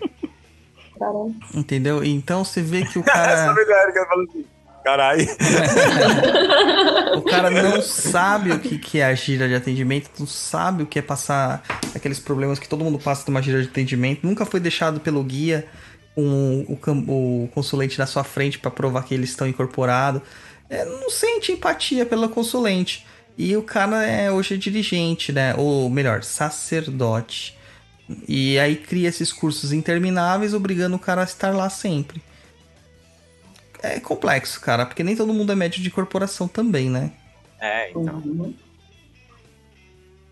Olha, eu tenho uma pergunta. Olha só. Ah, É, pros, pros nossos. Pros, pros, pros nossos convidados, não, porque o Douglas não é convidado, já faz parte. Mas Obrigado. Érica e Douglas. Para os nossos integrantes. É. é e ó, acho que eu esqueci. É, Opa! puxa. Não. Ah, sim, lembrei. É, por exemplo, o pai de santo, ou dirigente, ou sacerdote, depende de qual vocês gostam mais. É, vocês, quando. É, é, é, é, é de dentro do, do sacerdote, ele tem a obrigação ou ele tem que ter uma sensibilidade para conseguir direcionar bem os filhos dele, por exemplo. Você pega aquele filho que às vezes você vê que ele não desenvolve naquilo, aquilo ali, aquele lugar não é o lugar dele. como vocês lidam com uma pessoa dessas? O que, que vocês acham que um sacerdote ele tem que ter para lidar com isso, além de experiência? Eu acho que ele tem que ser humano, em primeiro lugar, ter paciência e, e ser maleável, sabe? É, meu, não, não deu certo ali e, e, e, e entender que ele também, com certeza, vai errar muito. Então, às vezes, a primeira é, primeiro local que você colocou a pessoa, de repente, não foi o mais interessante, por que não mudar para o melhor funcionamento? É, eu acho Uhum. assim, é olhar para o outro como semelhante mesmo, igual a você. Estamos todos aqui numa corrente tentando fazer algo bom, algo concreto para todos. E, e- e eu acho que o caminho é esse: é, é paciência, é observação, é válido também, é, é- é interessante, é, como no caso lá, apesar de ser uma casa pequena, temos poucos médiums ainda dando consulta, mas a gente está começando a revezar. Ora eu não incorporo, ora a Andrea não incorpora.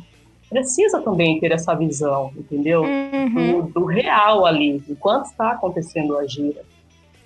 Que é muito Uhum. diferente, né, do que do, do- da conversinha de corredor, da conversinha é, na própria aula teórica e tudo mais. Na prática é diferente. Uhum.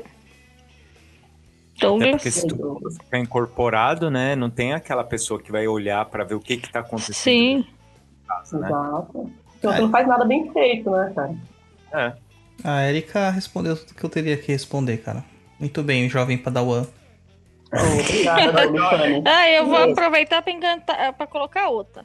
Fala. E o sacerdote, ele ele erra? Ou ele pede desculpa ou ele nunca deve descer do pedestal? Ele tem que ficar lá e mesmo que ele errar, ele tem que mostrar no Espírito Olimpo? Santo dele. Não, não é ficar só, não só isso, mas ele tem que ficar ali pra olhar e, porra, eu errei, mas puxa, eu não posso mostrar as minhas fraquezas. Cara, eu acho assim, ó. O primeiro parte do médium que entra na casa, ou, ou não médium, a pessoa que vai participar da corrente. Ela entra, ela, ela tem a visão idealizada daquela corrente, daqueles, daqueles pares ali dele. E ele tem a primeira frustração quando o dirigente é meio, sabe,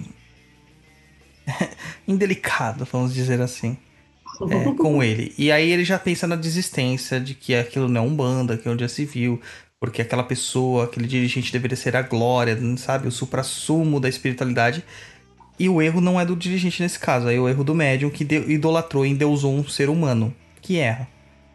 Só que o dirigente, por sua vez, ele tem que ter um pouquinho de autocrítica também e fazer essa, esse exercício de compreender que ele erra, que ele pode pedir desculpa, que ele pode reconhecer um erro, mas que ele tem que prezar pelo acerto. Ele tem que prezar pelo acerto. Ele pode errar desde que ele esteja tentando acertar, mas não errar por errar e falar que minha palavra é lei e todos têm que seguir, mesmo aquilo sendo errado.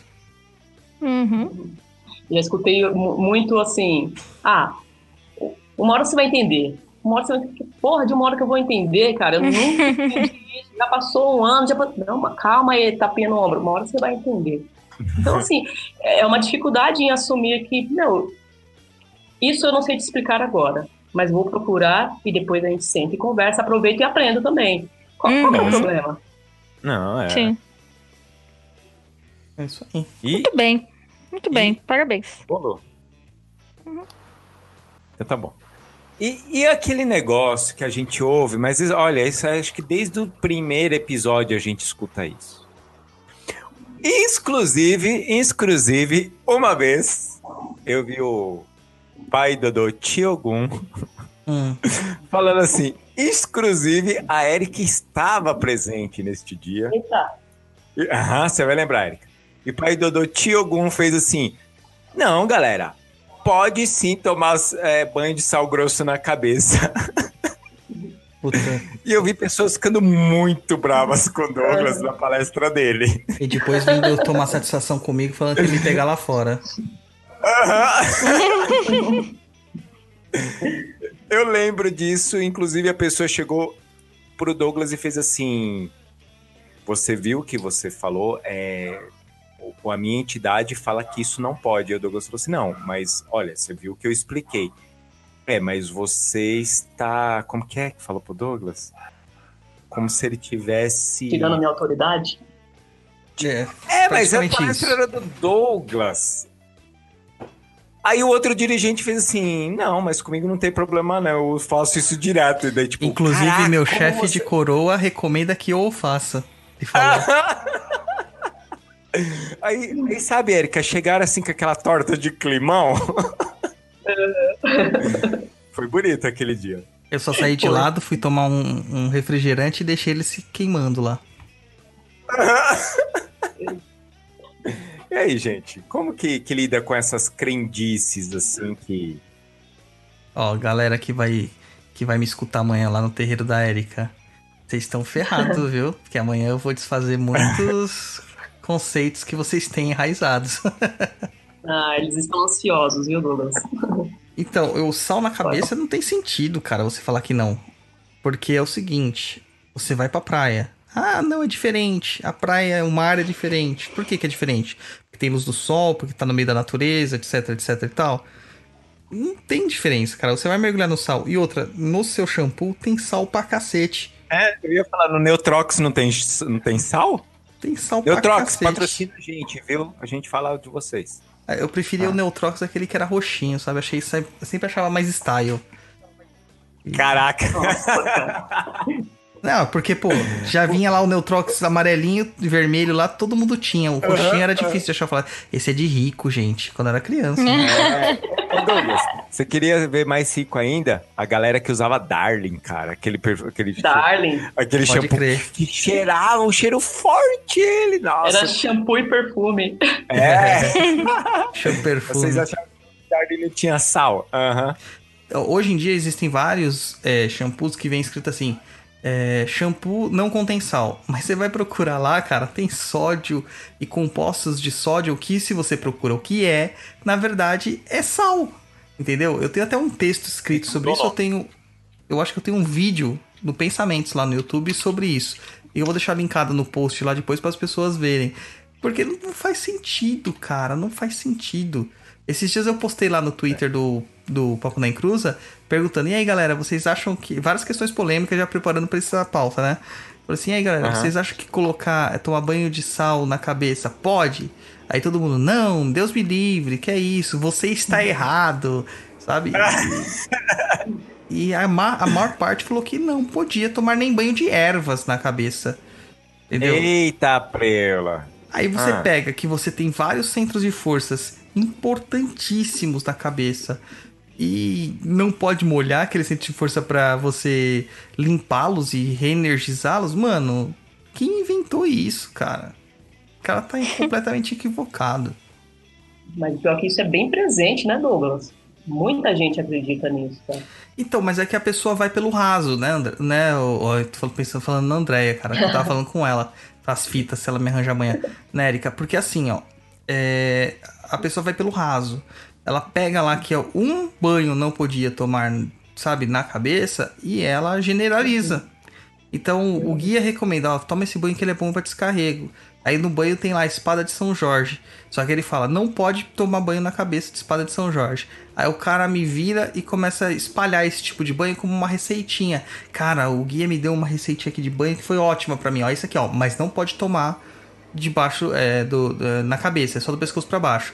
Aí aquilo que era um banho de espada de São Jorge se transforma num banho de ervas genérico. E isso propaga. E a pessoa perde o sentido original da palavra. Entendeu? Esse é o, pro- o problema do telefone sem fio. E, e aquele outro também que a gente escuta um monte, cara, do sal grosso, vem, é um combo, né? É o sal grosso e não se pode acender velas dentro de casa. É, aí tem uma meia verdade, né? Mas deixa a Erika falar. Então, é, bom, vela para anjo da guarda acendo em casa. Não tenho o costume de acender tantas outras velas, né? Quem vê pensa que a casa é um, um, Um cruzeiro lá, de cemitério, né? um cruzeiro. Mas não tenho problema em acender velas para quando sinto necessidade para guia.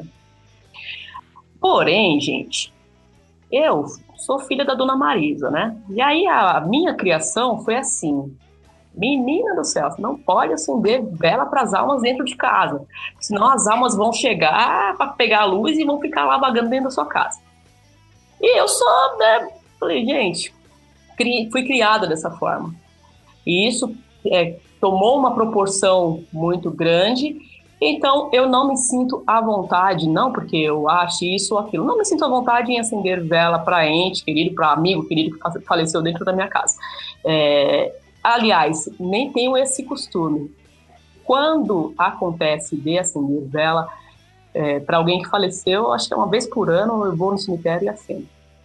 É, é, isso, mas por conta mesmo dessa, dessa criação que eu tive, e acho que se é para você fazer algo com receio, é melhor que você não faça. Então eu prefiro não fazer.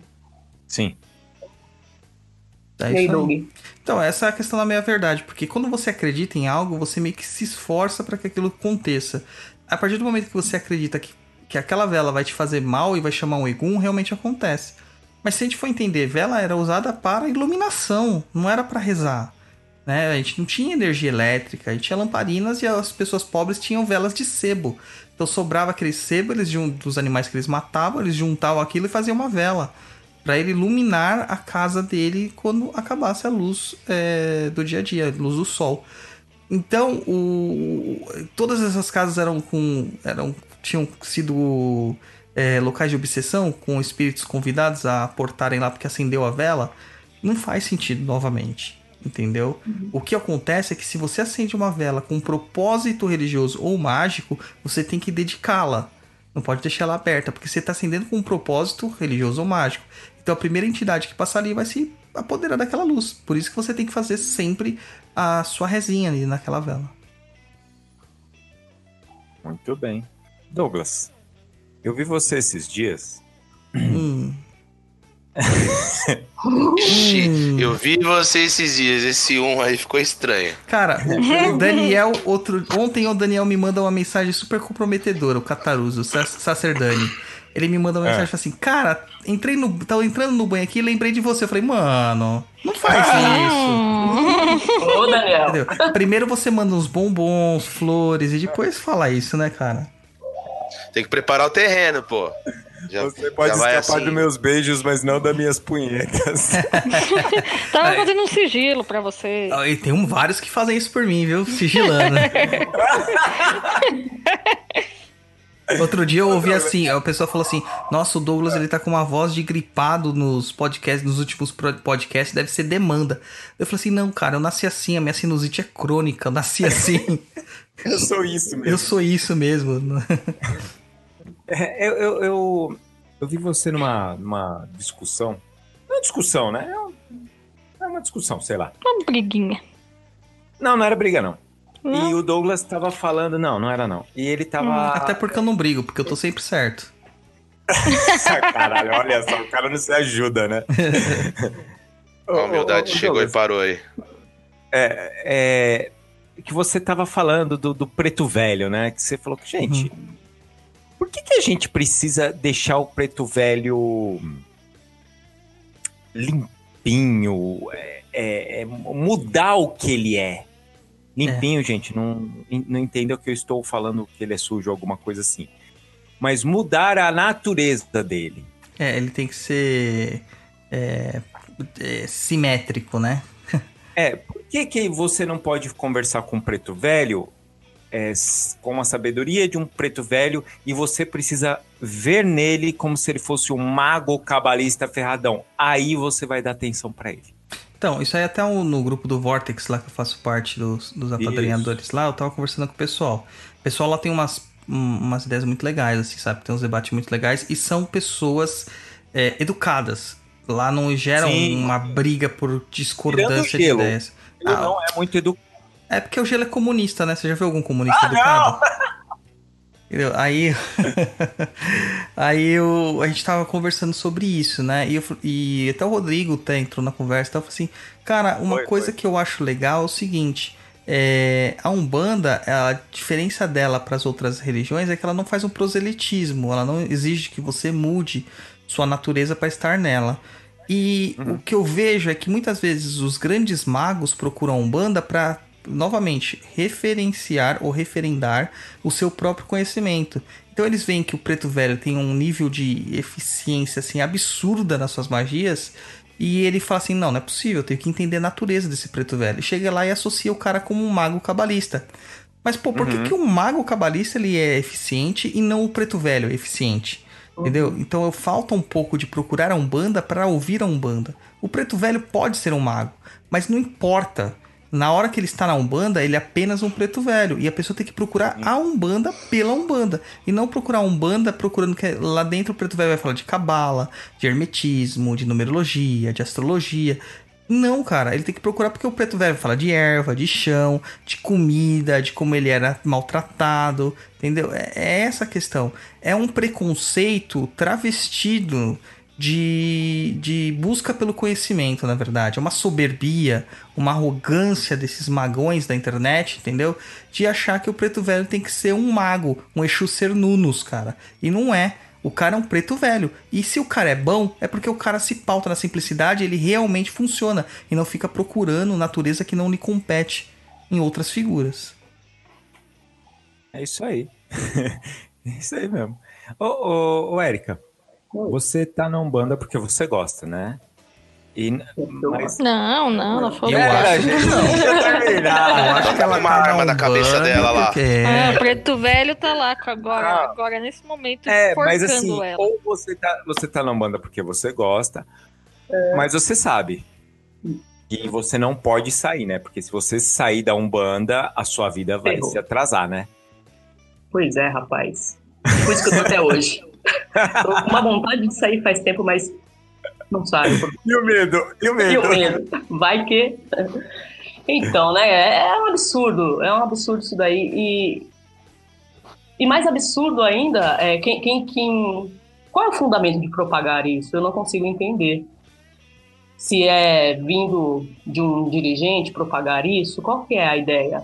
Ah, vou inflar meu casa, né? Gerar clientela, cara. Manter, Então, cara. manter o relacionamento com o cliente. Mas aí a clientela não está satisfeita, a clientela não está 100% ali, enfim, está indo do comércio, né? É, e, e a pessoa também não, não parar para refletir e falar: caraca, eu tô indo por medo, eu tô indo por pressão, eu tô indo por outros motivos que não o, o que deveria ser, de fato. Aham. E, e, enfim, eu não concordo com, com, com essa com essa ideia, é para mim é uma mentira. Você pode e deve sair é, quando você quiser, você é livre para isso, entendeu? E lá você não tem que ficar em lugar nenhum por medo, por pressão, por qualquer motivo que seja. É, raciocinar mais mesmo a respeito e não ficar aceitando tudo. Sim. É, até mesmo que se os guias são tão elevados, são tão assim, eles vão compreender se você não quer mais fazer parte. Pois é, é a Eles não elevação vão tão e grande. fazer, olha, hum, agora ferrou, hein, amigo. Fora que eles não, Bonzinho, são, bonzinho. eles não são donos de você, né? Uhum. É. Senão Então, eles iriam contra o livre-arbítrio. É, a Pois gente é. então, já respondeu a pergunta, então, que se as entidades castigam as- os médiums que saem da casa, das casas, né? Ou saem da Umbanda. É, não castiga nada. O que pode acontecer, assim, algumas pessoas elas interpretam as, as ocorrências da vida de forma in- inconstante ou incorreta. É, quando você está dentro de uma prática religiosa, você tem uma certa proteção da egrégora que te cerca, né? Então, quando tá. você sai dessa casa ou deste grupo, você também abre mão desta proteção. E se você não está vigilante, tudo aquilo que antes barrava ali, né, que ficava no escudo de algum na borda, na beira da casa, na porta da casa, agora vai pegar você. Entendeu? Então, podem acontecer certas questões que são ruins na vida das pessoas, mas isso aí se, não se deve porque o guia dela está perseguindo ela. Ou as entidades vão perseguir porque ela saiu da Umbanda, mas porque ela não está vigilante. Uhum. Essa é a questão. E Então- a pessoa acho que já Não pode falar, Erika. é- é- essa questão acho que é o mais importante mesmo, é, é não estar vigilante e, e aquilo, é da mesma forma do, do lance lá da vela, se você Aham. já sai com um cagaço achando que tudo vai degringolar, vai. Vai, porque você já vai com essa intenção. Então, meu, cuide da sua proteção, cuide da sua firmeza, seja ela qual for. Mas não fique por pressão em lugar nenhum, por medo em lugar nenhum. É pior, né? Sim. É, então quer dizer que se eu rir de uma piada Ah. de, de qualquer coisa religiosa, ou, Ah. por exemplo, de uma piadinha sobre, sobre um guia de Umbanda, não quer dizer então que ele tá com um li- livrinho e ele tá anotando meu nome. Não, senão nós no Papo da Cruz ia estar ferrado com os memes que a gente faz. Ah, então tá bom. É que não, nem não, aquela, é só uma pergunta. é aquela freira da terça insana, né? É, É, seu nome. Não, não vai falar? Eu sei desenhar. Tipo, é tipo é não, é porque eu percebo que as pessoas têm medo, às vezes, até de brincar. É, Você não pode brincar, você não pode fazer uma brincadeira. É, porque senão você. Senão essa entidade vai, vai aparecer. E ela vai te castigar. E você olha e fala: Caraca, a entidade não tem o que fazer, não. Quer dizer que eu dei risada de Jesus, hahaha, Jesus segurando o dinossauro. Jesus olhou e fez: Luciana tá ferrada. Mais um, menos um pra Luciana. E aí ele tá fazendo joguinho de forca e tem minha cabeça já lá, já tá quase o corpo inteiro. É, E eu, eu, e eu penso assim, se é tudo. Se as, se as entidades são tão elevadas, não importa qual, elas não vão ficar o dia inteiro te. Opa, opa, acabei de ouvir aqui, acabei de receber, alguém tá falando mal de mim, deixa eu ir atrás. Cara, é complicado, né? Ah, É que nem aquele negócio que a gente tava falando outro dia do, do pessoal falando assim: ah, não, eu, eu não sou um macumbeiro, eu sou um bandista. Aí a gente fez o meme de: cara, irmão, eu não sou. é, você é macumbeiro? Irmão, eu não sou macumbeiro, eu sou macumbeiro pra caralho. E cara, a galera ou adorou ou odiou. Né? Daí, no ano passado a gente teve um meme copiadíssimo também, que foi o presépio de Exu. Né, Nossa, pessoas- tem, a gente ficou putaço. É, e copiaram pra caramba, né? Só que hoje a gente refez é, na postagem, a galera tá curtindo de novo, claro, porque é uma coisa engraçada. Mas eu recebi uma mensagem assim: é, depois vocês reclamam porque sofre perseguição. Eu falei assim, cara, a gente faz a distinção do que é humor. Do que é realmente preconceito. Agora, se você é um humano escroto que persegue os outros pela sua crença, pra agredi-lo, pra castigá-lo ou pra falar que ele tá errado, meu, Sinto muito, cara. Você tá errado já a partir desse pensamento. Entendeu? Eu posso fazer um humor com qualquer religião sem perder o respeito, sendo jocoso e sendo ácido. Entendeu? Porque é humor. Eu não estou desdenhando da religião, eu estou desdenhando de uma situação específica. Exato, eu tô desdenhando ali, fazendo uma, uma jocosidade de uma situação específica. Entendeu? E isso é pra até dar movimento, pra dar dinamismo na, na, na vida, né? Senão fica boring, né? A gente, a- a gente faz meme com Exu. É, a gente fala que tá sofrendo exunização umbanda, mas o nosso mascote é um Exu, cara. As pessoas não entenderam ainda como que a gente é subversivo. É, entendeu? A gente zoa com Exu, então quer dizer, é, porra, quer, quer, quer o- os bichos mais do mal que existe na Umbanda, aqui em Banda, é os Exu. Então era pra eles fuder a Não gente. é, mas- é guardião. Guardião é Para. superior a tudo. Para de falar superior, isso. superior é o caboclo. Não, é, é- Para de esse falar então- isso. caboclo se curva pra Exu pela visão de umas né, umbanda aí. Porque, porque você chama o caboclo, o caboclo não resolve nada, tudo ele manda Exu resolver, cara. Caboclo é esse. É. então vamos lá. Deixa eu ler um recado aqui. Opa, lê aí, Luiz. A Ana Elisa Pio Negocia. Colocou no chat aqui do, do YouTube. Cheguei agora e estou vendo qual é o teor do papo na encruza. Queria aproveitar e mandar um beijo para todos. Ou seja, Roy Douglas, Luciana e Érica sintam-se beijados. E eu também. Ah, Valeu, Ana. Beijão. Então vamos falar de outra coisinha, já que a gente tava falando disso e tal. E as oferendas, né? Ah, eu tenho que oferendar a minha entidade, porque senão eu não cuido dela e minha vida vai para trás. E a gente mais ou menos que já respondeu, né? Mas é uma coisa que vocês escutam? De a vida ir para trás, não, mas parece que há uma necessidade grande, sim, em se fazer oferenda, do nada, aleatoriamente, sempre. Se isso fosse verdade, eu tava lascada, porque em toda essa. em todo- nesse tempo que eu tô na Umbanda, acho que se eu fiz duas ou três oferendas, acho que foi muito. E eu não sinto necessidade, então eu não faço. Mas se sentir, também não tem problema em fazer, não. É, e seus guias não te cobram disso, né, também. Não. Então, é, É. essa é a questão. Agora tem gente que parece que quer fazer oferenda, tipo, acordei, vou fazer uma oferenda. Já tem um guidar debaixo do colchão, tá ligado? Sabe, um bifão cru debaixo do colchão ali. Já não dá, né, cara? Não dá, né?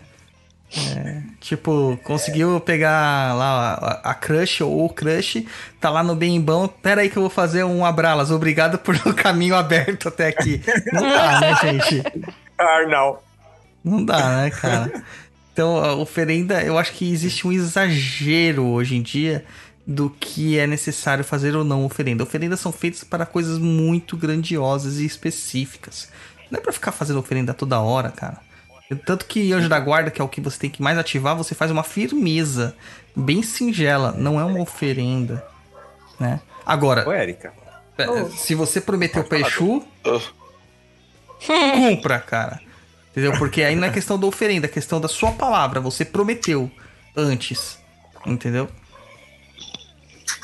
Ô, ô, Érica, é, é, continuando nisso, então quer dizer assim, na, na sua casa, então, se a pessoa quiser tirar aquelas fotos bonitas, daquelas oferendas que custaram 3 mil reais, não vai ter, né?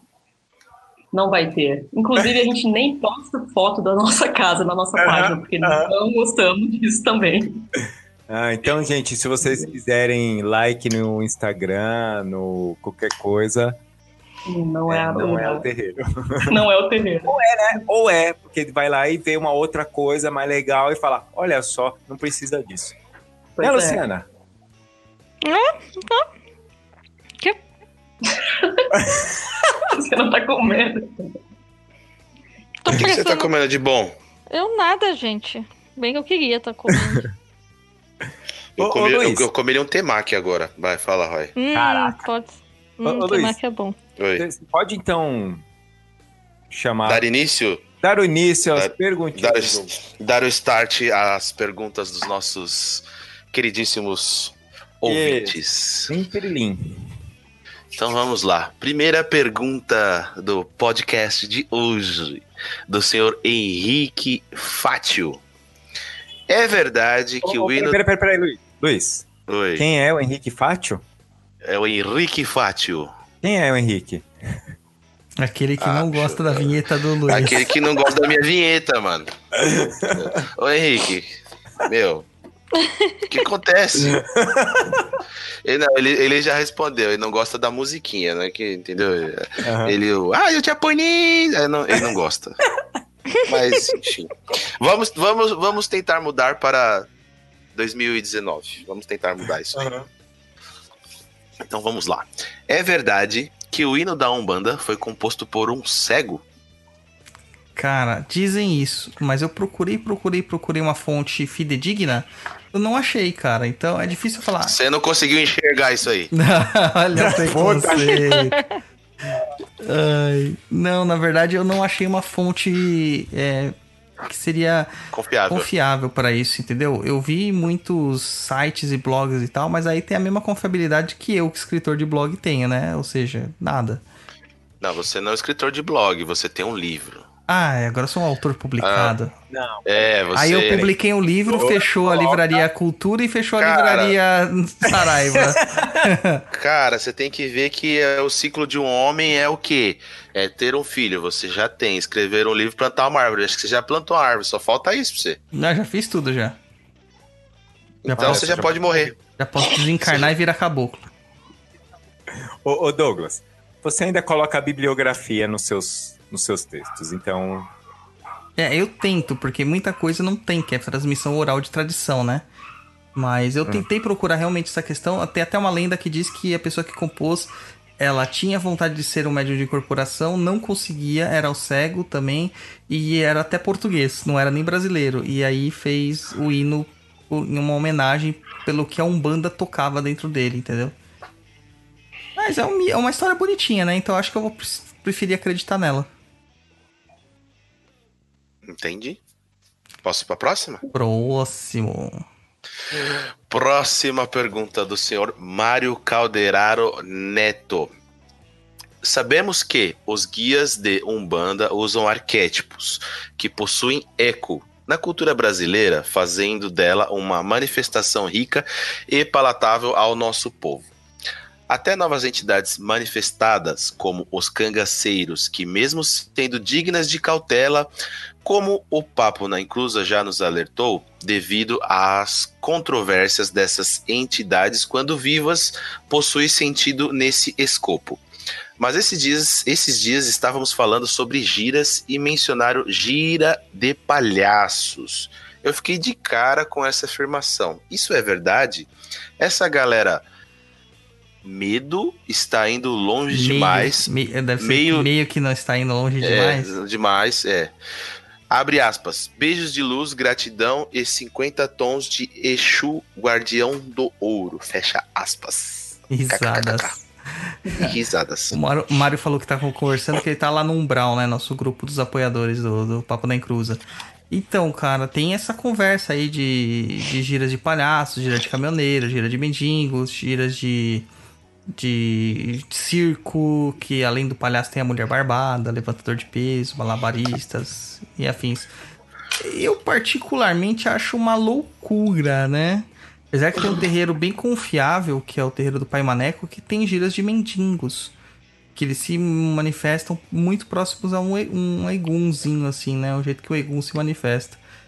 Mas, cara, imagina uma gira de palhaço. Tipo, o que, que ele vai fazer, né? Que nem falaram lá no grupo. Ele vai espirrar água benta na tua cara com a flor no, no- na lapela? Não Alô. Corta seu nariz! Sei lá, qualquer coisa assim. Puxa meu, puxa É, meu dedo, daí faz pum de talco de alfazema? Não dá, né, cara? Foi sacanagem que eu sou doutora palhaça, né, meu? É verdade, é verdade. Nunca incorporei a doutora Dinda no meio da gira. Já pensou se um dia vem? Já pensou, rapaz? Mas assim, acho que fazendo ah, também uma. Eu também acho loucura, não, não consigo imaginar uma situação como essa, mas se for atrelar né, a mensagem que o palhaço, seja doutor ou não, transmite, eu acho que a gente pode encontrar em várias linhas que trabalham na Umbanda. Porque o trabalho, o, o palhaço é o quê? O palhaço é a alegria. Aí você vê a alegria na, na gira de herê, por exemplo. O, o palhaço, ele de certa forma, ele cura a alma, né? Ele tem esse- essa função também. Então, a gente tem giros de cura também. O, o- o palhaço, ele também tem aquela questão de é, cultivar a tua fé, acreditar que você vai melhorar de alguma forma. Estou até falando com uma visão mais de doutora palhaço, né? É, então, tem muito disso. Então, trabalhar a fé, trabalhar a perseverança, acreditar também temos em, em- linhas. Enfim, eu acho não tem não, não vejo fundamento numa linha de palhaços, mas acho que a mensagem do palhaço em si ela, ela se espalha dentro de várias linhas dentro da Umbanda. Mais alguém? Alguma ponderação? Não, pode ir. Então vamos lá para a próxima. Pergunta de Ana Rodrigues. Olha, polêmica, Olha. hein? Ai, ai, ai. Ai, ai, ai. O Exu do Ouro não existe, certo? Na Certo. Umbanda po- pode rolar uma parada meio American Gods e o pessoal que acredita nele fazer, abre aspas, ele existir. Pergunto por, Sim. por que a casa que uma conhecida frequentava estava celebrando o Exu do Ouro e eu falei pra ela que não existia. Ela disse que os médios incorporam ele e tudo mais. Nossa, animismo da hora. Essa é. Vai, Lu, toca aí que você já tá no embalo já. Cara, Exu do Ouro. É. Não. Não. O Exu chama dinheiro. Ponto. Ah, mas tem um monte de Exu que ninguém conhece, ninguém sabe o nome. Tá bom. E você vai pegar os livros de Kimbanda e você vai ver o- os mesmos Exus, sempre os mesmos. De repente surgiu. Falando, aí tem gente que fala que o Exu do Ouro vai pra substituir chama, eu chama dinheiro. Não, cara, por quê? Quicaram ele, ele se aposentou, o que, aconteceu? Não, não, não, não, não, cara, não. Eles, eu acredito que o ele existir tem muito a ver com si- servidor. É como se quando, quando na magia do caos a gente cria o servidor e várias pessoas vão fazendo os trabalhos para aquilo e aquilo vai se tornando cada vez mais forte, então ele existe como um servidor. Não é um Exu. E o servidor você dá o nome que você quiser também, né? Se eu quiser hoje criar o Exu gatinho manhoso, eu crio. Mas ele é um servidor, ele não é um Exu, ele não faz parte da egrégora da Kimbanda. Ele não é disso. Ele é uma coisa que eu criei. Eu acredito que o Exu do Ouro seja isso. Eu já usei o Exu do Ouro e deu certo. Mas eu não acredito nele como um Exu. Eu acredito nele como um servidor. Porque dentro dos meus conhecimentos de Kimbanda, dentro das minhas práticas de Kimbanda, eu não sinto nem a energia de um Exu. Que é diferente quando você acessa elas. Que eu acho que tem muita gente que não deve nem sentir energia de Exu. Porque já que tá o guardião, então não sente nada. E. E aqui que mais que ela falou? É Que ele incorpora. Exu do Ouro. Que ele inco- Não, cara, não, não incorpora. Até porque quando. Cara, tem um monte de Exu que não incorpora, que não, Não. se deve incorporar. e a gente quando falou isso começaram a no, de falar- Kim, no de Kimbanda. E quando começaram a falar isso do Exu do Ouro, na... ele, ele não era um Exu que incorporava. É, não, até mesmo se você pegar na- na- nas fundamentações dele, que foi aonde eu comecei a usar ele, não tinha incorporação dele, você só fazia o ritual, que é mais ou menos como também você faz o ritual de Kimbanda. Tá bom, vamos então apagar, vamos pensar, vamos, vamos pensar que o Exu do Ouro existe e ele nunca se manifestou para estar em nenhum de todas as literaturas de Kimbanda que existem, as várias, que a gente indicou no papo na encruza de Kimbanda. Tá bom, vamos pensar a partir disso. Tudo bem. Ele, então, ele é o desconhecido, o estranho que apareceu agora. Nice, legal. É... Eles seriam desses Exus que você só evoca. Você não incorpora. Que você faz o trabalho, ele age, você paga, porque quando você faz o ritual do Exu do Ouro, você já tá lá com, com as oferendas para pagar ele, e acabou morreu ali o assunto, você pagou. Ele não tem que incorporar, até mesmo porque muito o Exu chama dinheiro mesmo. Eu não, não vi incorporado. E sei que o trabalho funciona, fazendo o trabalho com ele. Você risca ponto, faz lá o trabalho conforme é nos hum, nas tradições de, de Kimbanda, você vai, faz e funciona. Porque alguns Exus não se incorporam às vezes até os Exus mais simples, que todo mundo acha que tá abafando, incorporando eles, não é para incorporar. Que é sindicado trabalhar mais com a energia e do que com isso. E eu já vi trabalhos sérios de Kimbanda falando que não consegue é, acessar a energia do Exu do Ouro colocando como um Exu. É, aí vai, tá bom. Vamos partindo dessa fantasia que ele ou da realidade, né? A gente não sabe, não vai saber. Que ele existe, teria que incorporar. Então, se estão incorporando ele, desculpa. Se você pegar os primeiros fundamentos que existem dele, lá atrásão, que teve, teve curso, teve coisas que se explicou muito bem sobre ele, é, não se falava de incorporação dele. E eu digo isso porque eu pratiquei. E não se falava.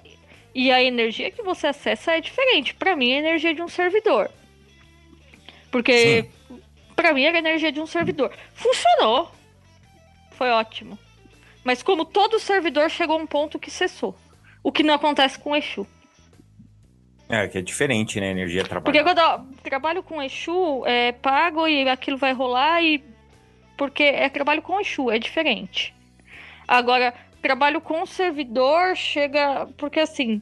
É, sei lá, o próprio Abralas tem. Ele, ele. Quando você pede para fazer alguma coisa por trabalho, às vezes ele acelera, né? Então começa a entrar trabalhos para você que às vezes é, o cliente ia deixar para pedir mais no fim do ano e de repente ele pede agora, porque você tá ajudando a isso acontecer. Mas chega um ponto você começar a fazer trabalho pro Abalas, pedindo trabalho o tempo inteiro, daqui a pouco ele não tem mais de onde tirar gente para te arrumar trampo. E aí vai dar uma. Parou de funcionar, o que o Abralas não funciona. Porra, não. Ele funciona. Só que a questão é que você também tá abusando daquilo. Tá Sim. abusando do, do, do- da onde tirar algumas coisas. É a mesma coisa, só que com o Exu é diferente. Porque o Exu é uma entidade, ele não, não é um servidor que. Existem outros acessos, os Exus vão fazer outras coisas, Ele é muito diferente. É, o, o Exu vai ter, vai ter outras coisas pra fazer também. Pra mim, o servidor pra mim é maravilhoso. Foi o que eu falei, o Exu do Ouro pra mim funcionou. Mas esse negócio, ah, ele incorpora? Não. Porra, não tá nisso nem nos fundamentos iniciais dele. É. E ó que já faz um tempo, o Rodrigo sabe. Sim, o sim. Douglas também sabe que isso daí já faz um tempo. E não tava ali que isso acontecia. Ah, começou a acontecer agora. Ah, gente, desculpa, mas eu acho que tem umas coisas muito loucas acontecendo na Umbanda também. Sim. Só que se- a gente indicou, sei lá, um, um monte de livros sobre Kimbanda. No, no último podcast. Não tem nada sobre o Exu do Ouro.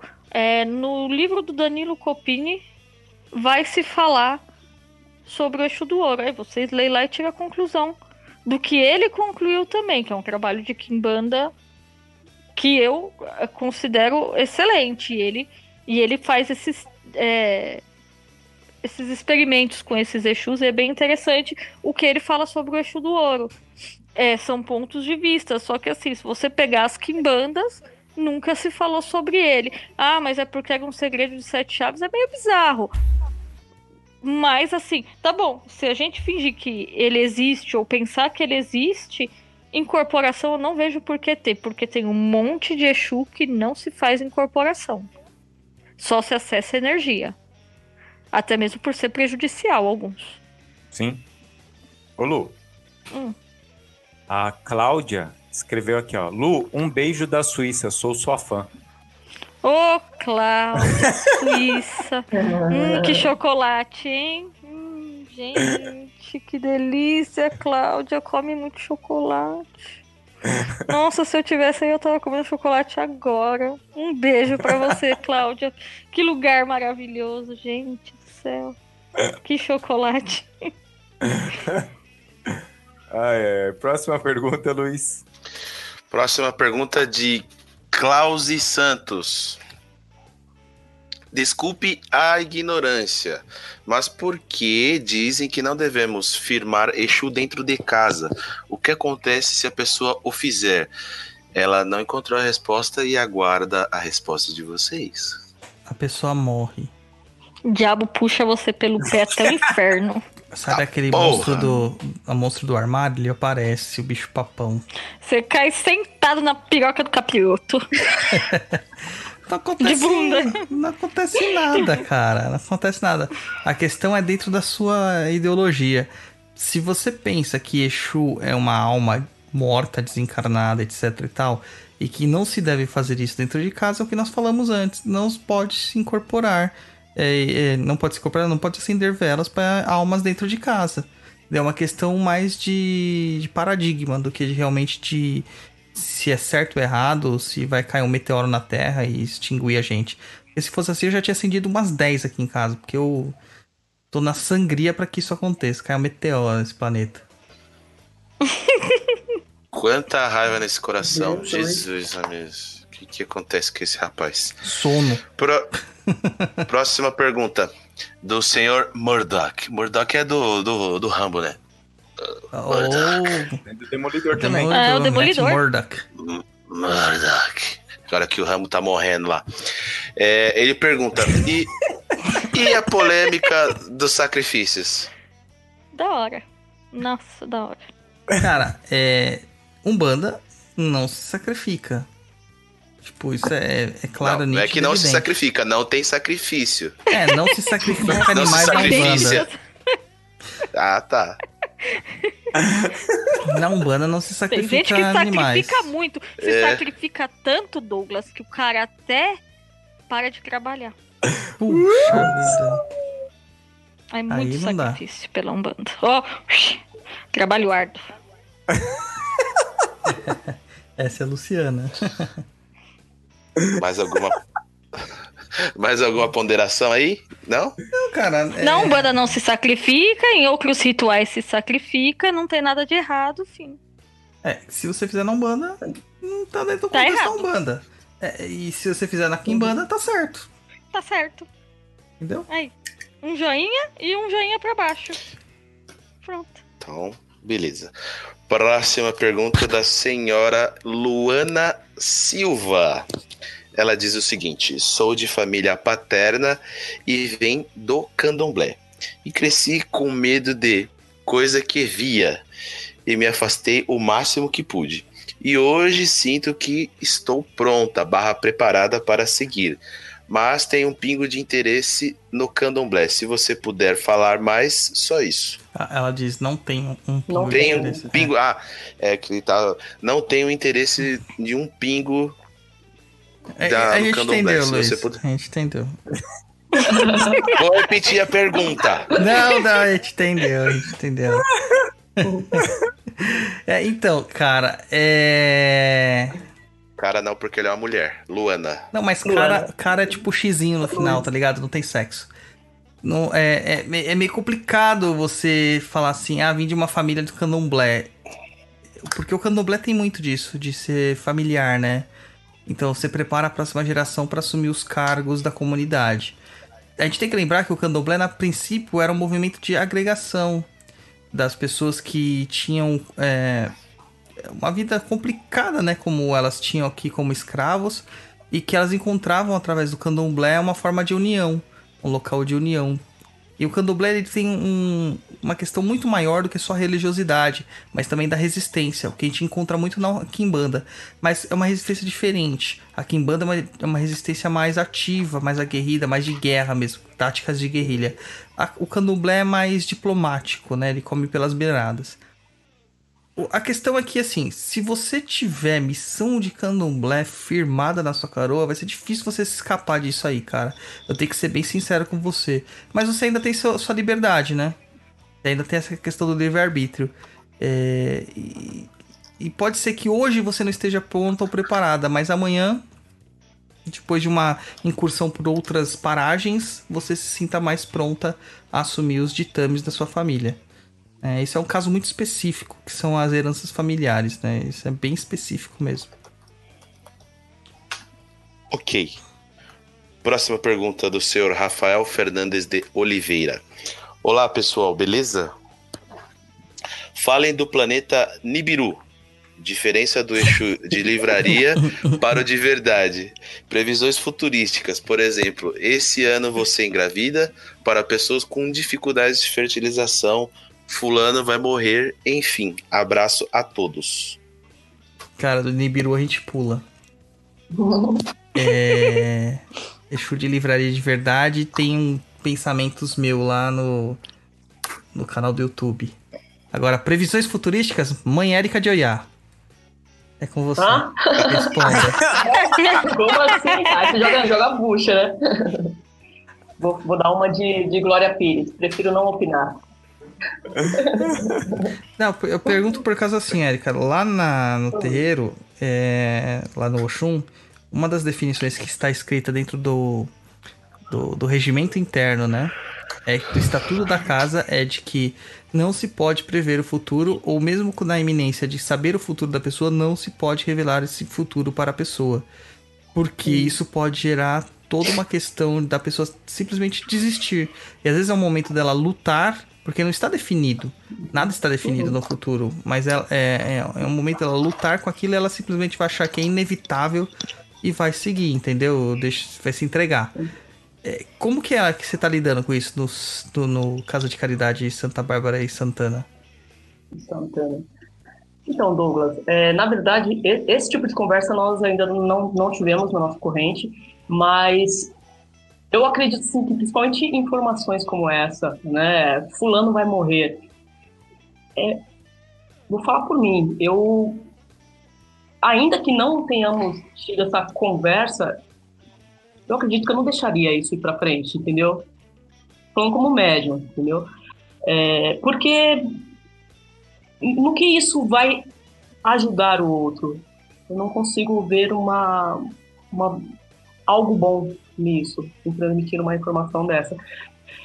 É, enfim, é certo que assim algumas questões e falando algo particular, então até queria ver com vocês também se isso acontece com vocês. algumas questões vêm à mente durante uma consulta e, e apesar da pessoa de repente estar ali na frente é, defendendo algo, você já meio que já captou a mensagem e fala, não, vai ser esse caminho. Tá, tá tudo pendendo para outro, outro lado aí, mas enfim. Mas ainda assim, eu acho que se, se for para deixar a pessoa mais confusa ou perdida, é, é, é melhor que não se fale. Então, eu concordo com essa postura que vocês adotam aí, ou adotavam, não sei, na casa que você trabalha. Eu acho que também tem outra questão do. Assim, é, nada vai ser muito dito de forma é, direta. A palavra dos guias, uhum. quando eles referenciam o futuro, é meio críptica, né? Meio simbólica. Então, eu mesmo tive um caso desse, de falarem uhum. para mim: ah, filho, você vai ser pai. E eu descrente eu totalmente, né? Eles participaram dessa minha jornada evolutiva aí. E de repente eu vi que eu virei pai, cara, sem. contra todas as hipóteses do universo. E aí o, o caboclo vai lá e volta e fala assim, tá vendo? Não disse que você seria pai? E eu não acreditava, né? Então eu acho que. É, que então, mas... Pode Opa. falar, Erika. Mas aí nesse caso, Douglas, é, eu, eu, eu penso o seguinte, eu acho que havendo. Tem que ter um propósito muito grande por trás. É, até para uma questão de, de morte mesmo. Entendeu? Só que eu não acho que seja esse. Essa a torta direita, entendeu?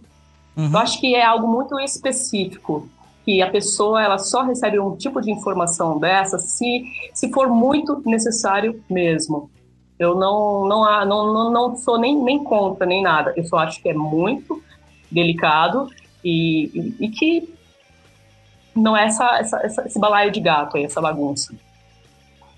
Mas que, que sim, que pra, no, no, seu caso, aí, um, um, exemplo que você precisava de alguma forma receber aquela mensagem, aquela informação, talvez até para, é, enfim, mudar um pouco a tua energia, a tua vibração, a tua crença naquilo e aquilo auxiliar de alguma forma, entendeu? No caso de, um, de uma morte, de repente, não sei, a pessoa precisa começar a se preparar, enfim. Então, aquilo, aquele choque que ela vai passar naquele momento é necessário para que lá na frente ela não desmonte de vez.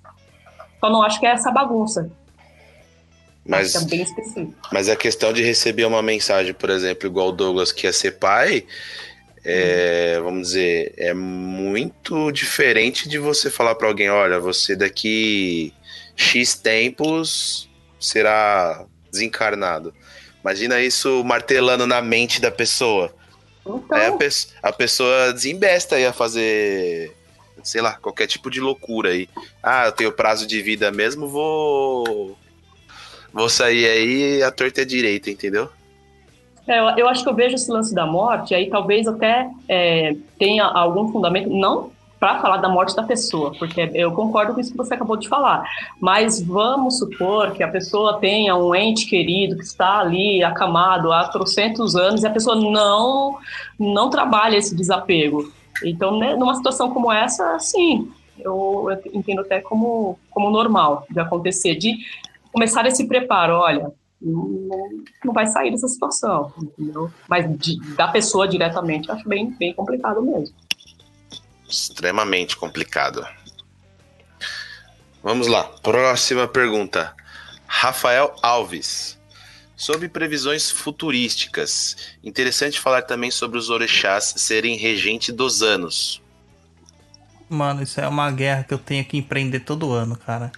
Eu tenho vídeo sobre isso, eu tenho texto sobre isso, eu tenho estudo no blog, no lá no Espiritualidade de estudo sobre isso.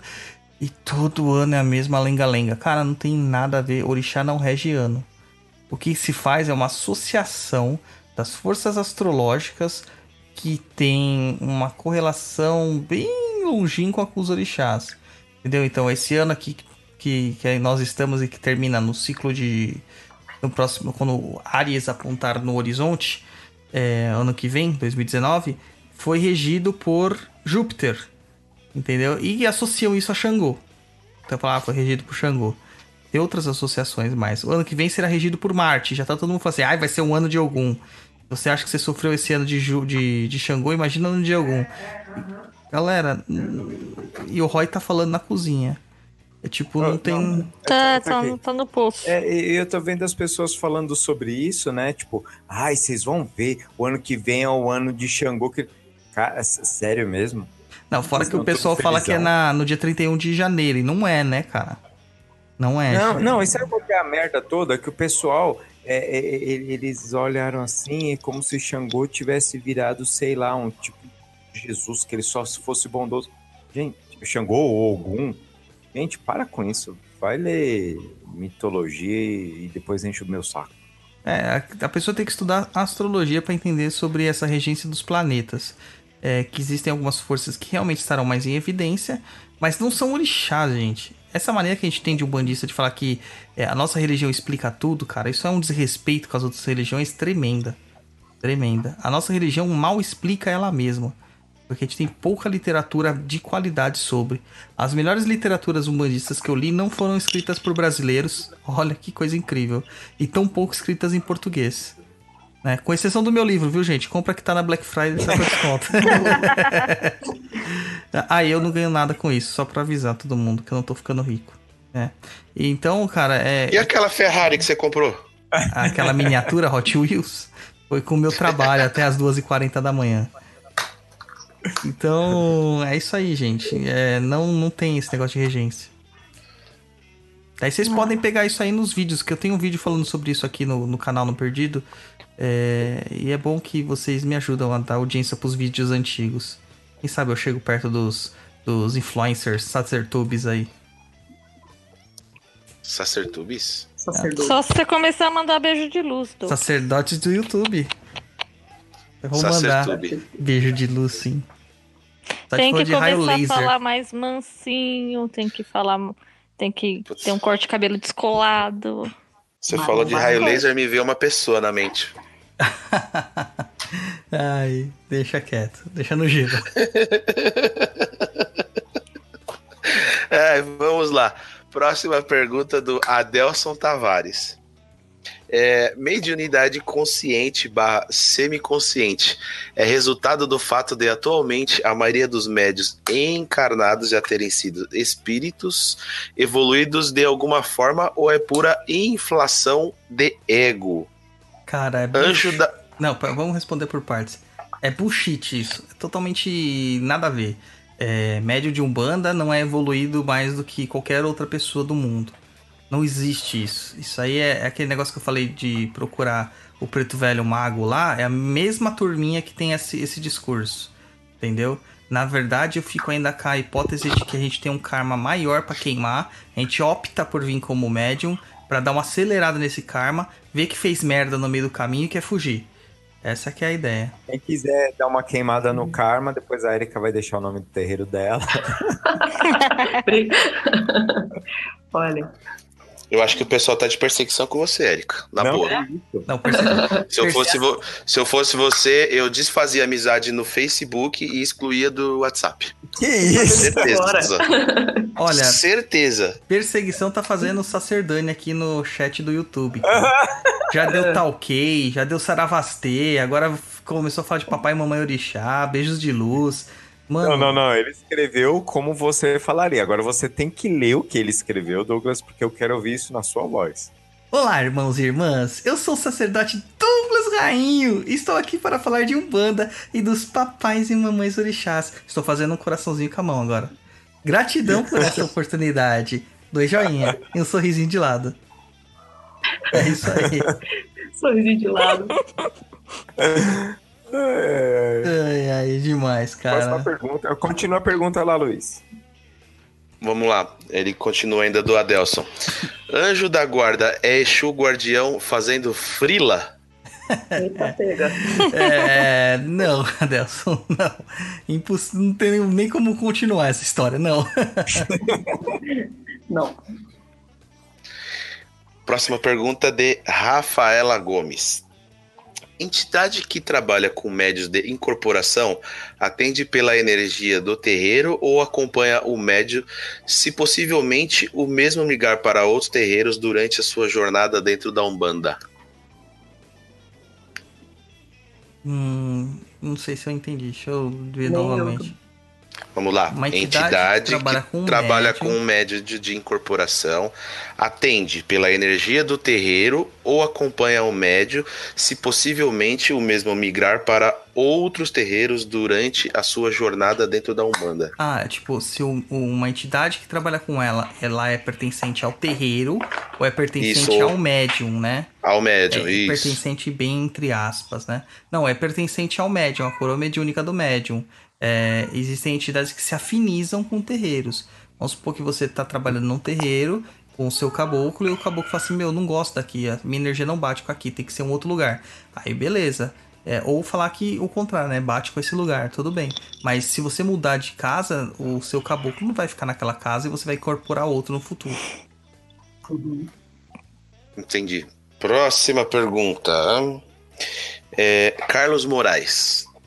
Qual seria maior fake news da Umbanda, ao seu ver, Douglas Rainho? Aquela Mega Blaster hiper super fodástica dos absurdos. Cara, eu vou fazer. É, é, tem a segunda parte da pergunta dele que vai ser a minha resposta e eu não vou falar. Mas é pro Carlos mesmo. A, a sua segunda pergunta é a resposta, cara. no meu ponto de vista. São ETs. Eu não consigo entender ETs. Essa é a ideia.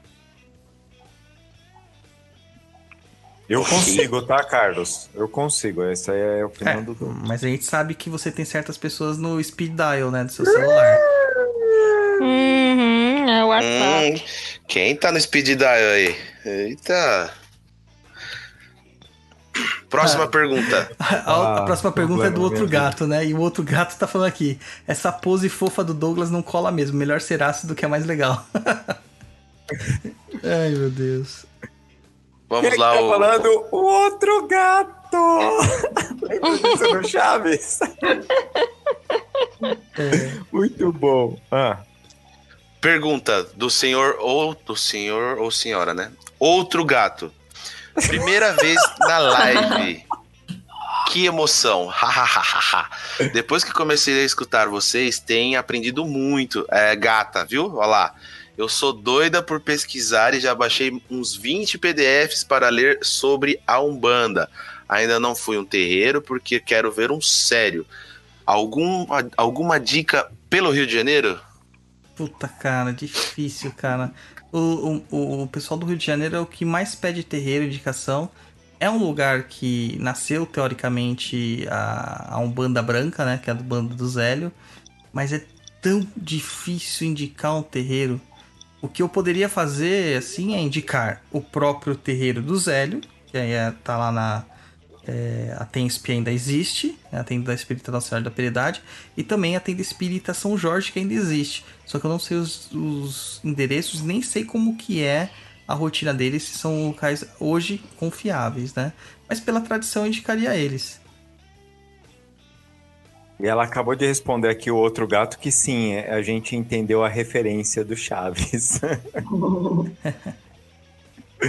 É que a gente jogou búzios pra saber sobre isso. então é essa aí. Pergunta aí. Acabou? Acabou essa perguntinha? Acabou. Ah! Então tá bom, o papo aqui tá maior divertido, gente. Luiz? Então, Então cortei Calma o aí, Roy. tio. Calma aí. obrigado, Douglas. Calma aí, tio. Thaisa, obrigado por- pela sua pergunta. Isto estará em uma pauta futura sobre mediunidade e manifestação. Obrigado a todos que nos enviaram as perguntas. E se a gente não respondeu, é porque de alguma forma elas já foram respondidas no decorrer do programete.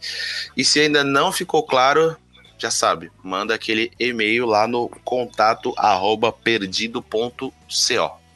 O Luiz parece a voz do Google, né, cara? Ó, não fala assim não, que já teve ouvinte que falou que a minha voz é sexy. Olha, o movimento é sexy. o próprio Rei Julian da, da Macumbística.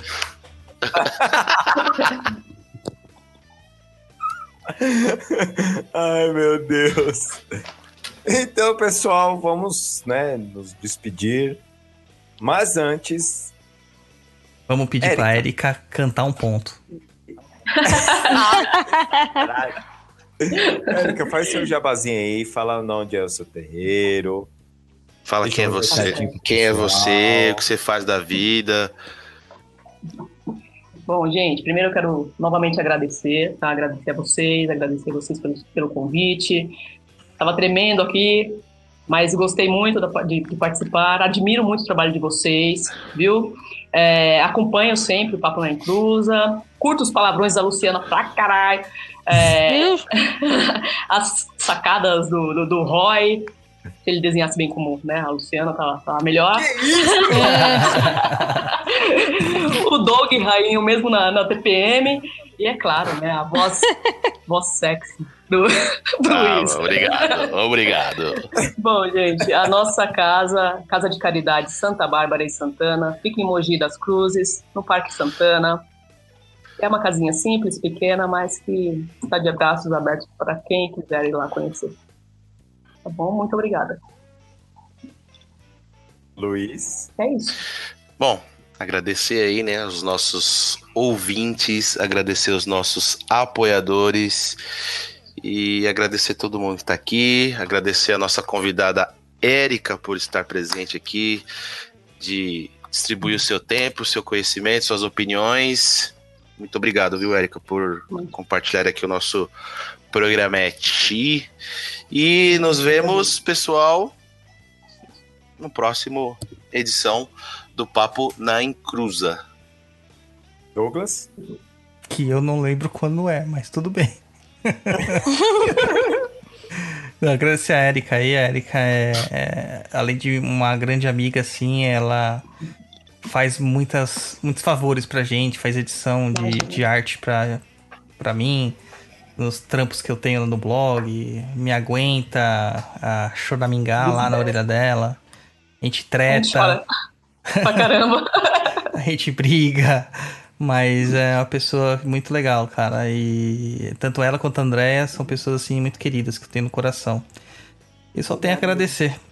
E é isso aí, gente. O próximo programa é 7 de dezembro. Estamos chegando no final do ano e também, né, provavelmente no final dos nossos programas deste ano. Sim. Aí Tem tão fal- spoiler? Estão falando aqui, ó. Érica, Tem. canta um ponto de Emanjá. Oi, a Ana, Ana Elisa. Canta um ponto aí de Elisa. Caramba, gente, não, aí fico com vergonha. Mas... Pressão no convidado. É, antes de passar pra Lu, Lu, Lu, Oi.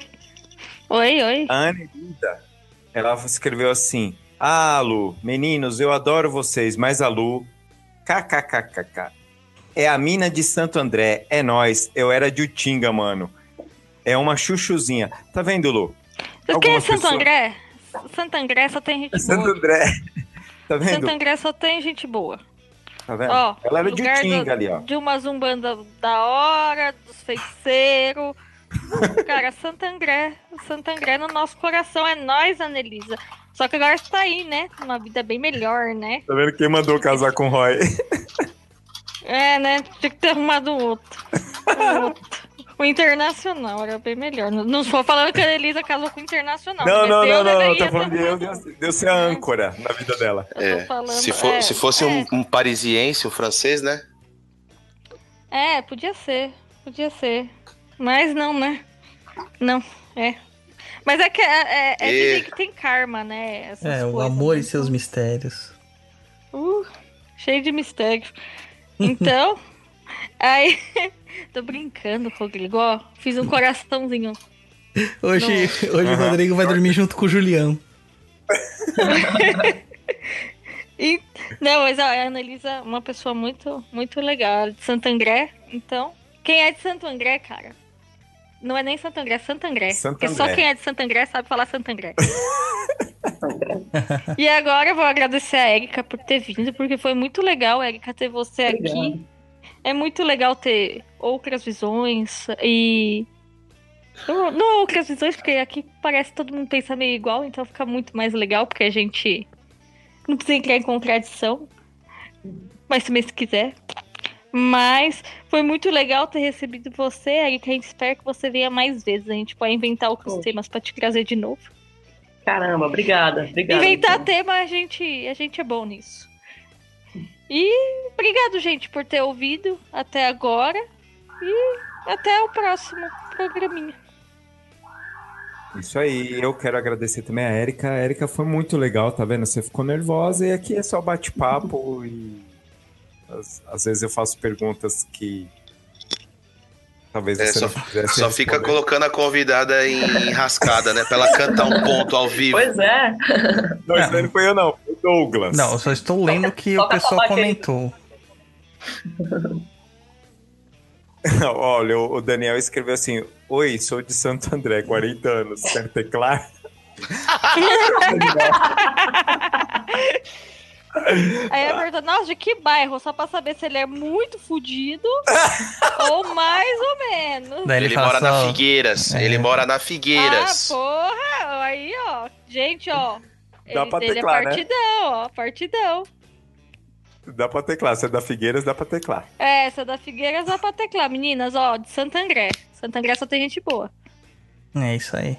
Aí. Agora começa a babação de ovo dos designers aqui, ó. O Daniel, É, que é designer, babando ovo pra Erika, que é designer. Erika tem as melhores artes de chamadas de terreiro.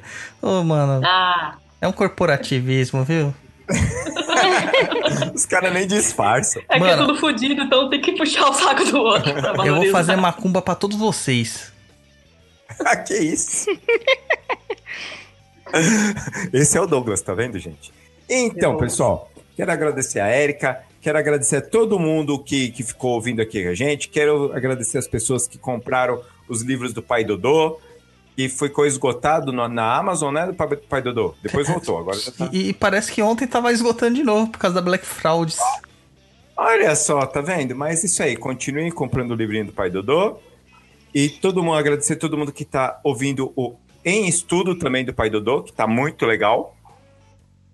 E também quem curte aí nossos canais, curte nossos, o conteúdo que o Pai Dodô faz e curte nossas coisas também. Obrigado aí pela galera que participou para ganhar o pôster que eu fiz. E a gente vai continuando fazendo mais sorteios assim e presenteando vocês. Então tá bom, pessoal? Até o próximo programa e tchau, tchau. Gratidão, Saravastei.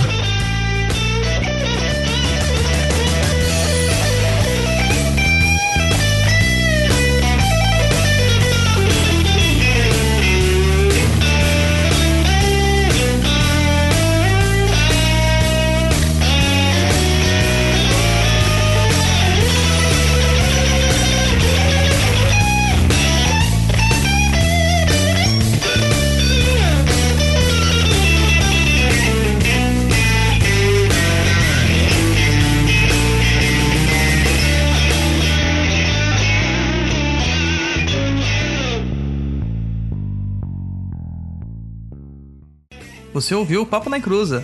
Se quiser saber mais sobre nós, entre em nosso site www.paponaencruza.com.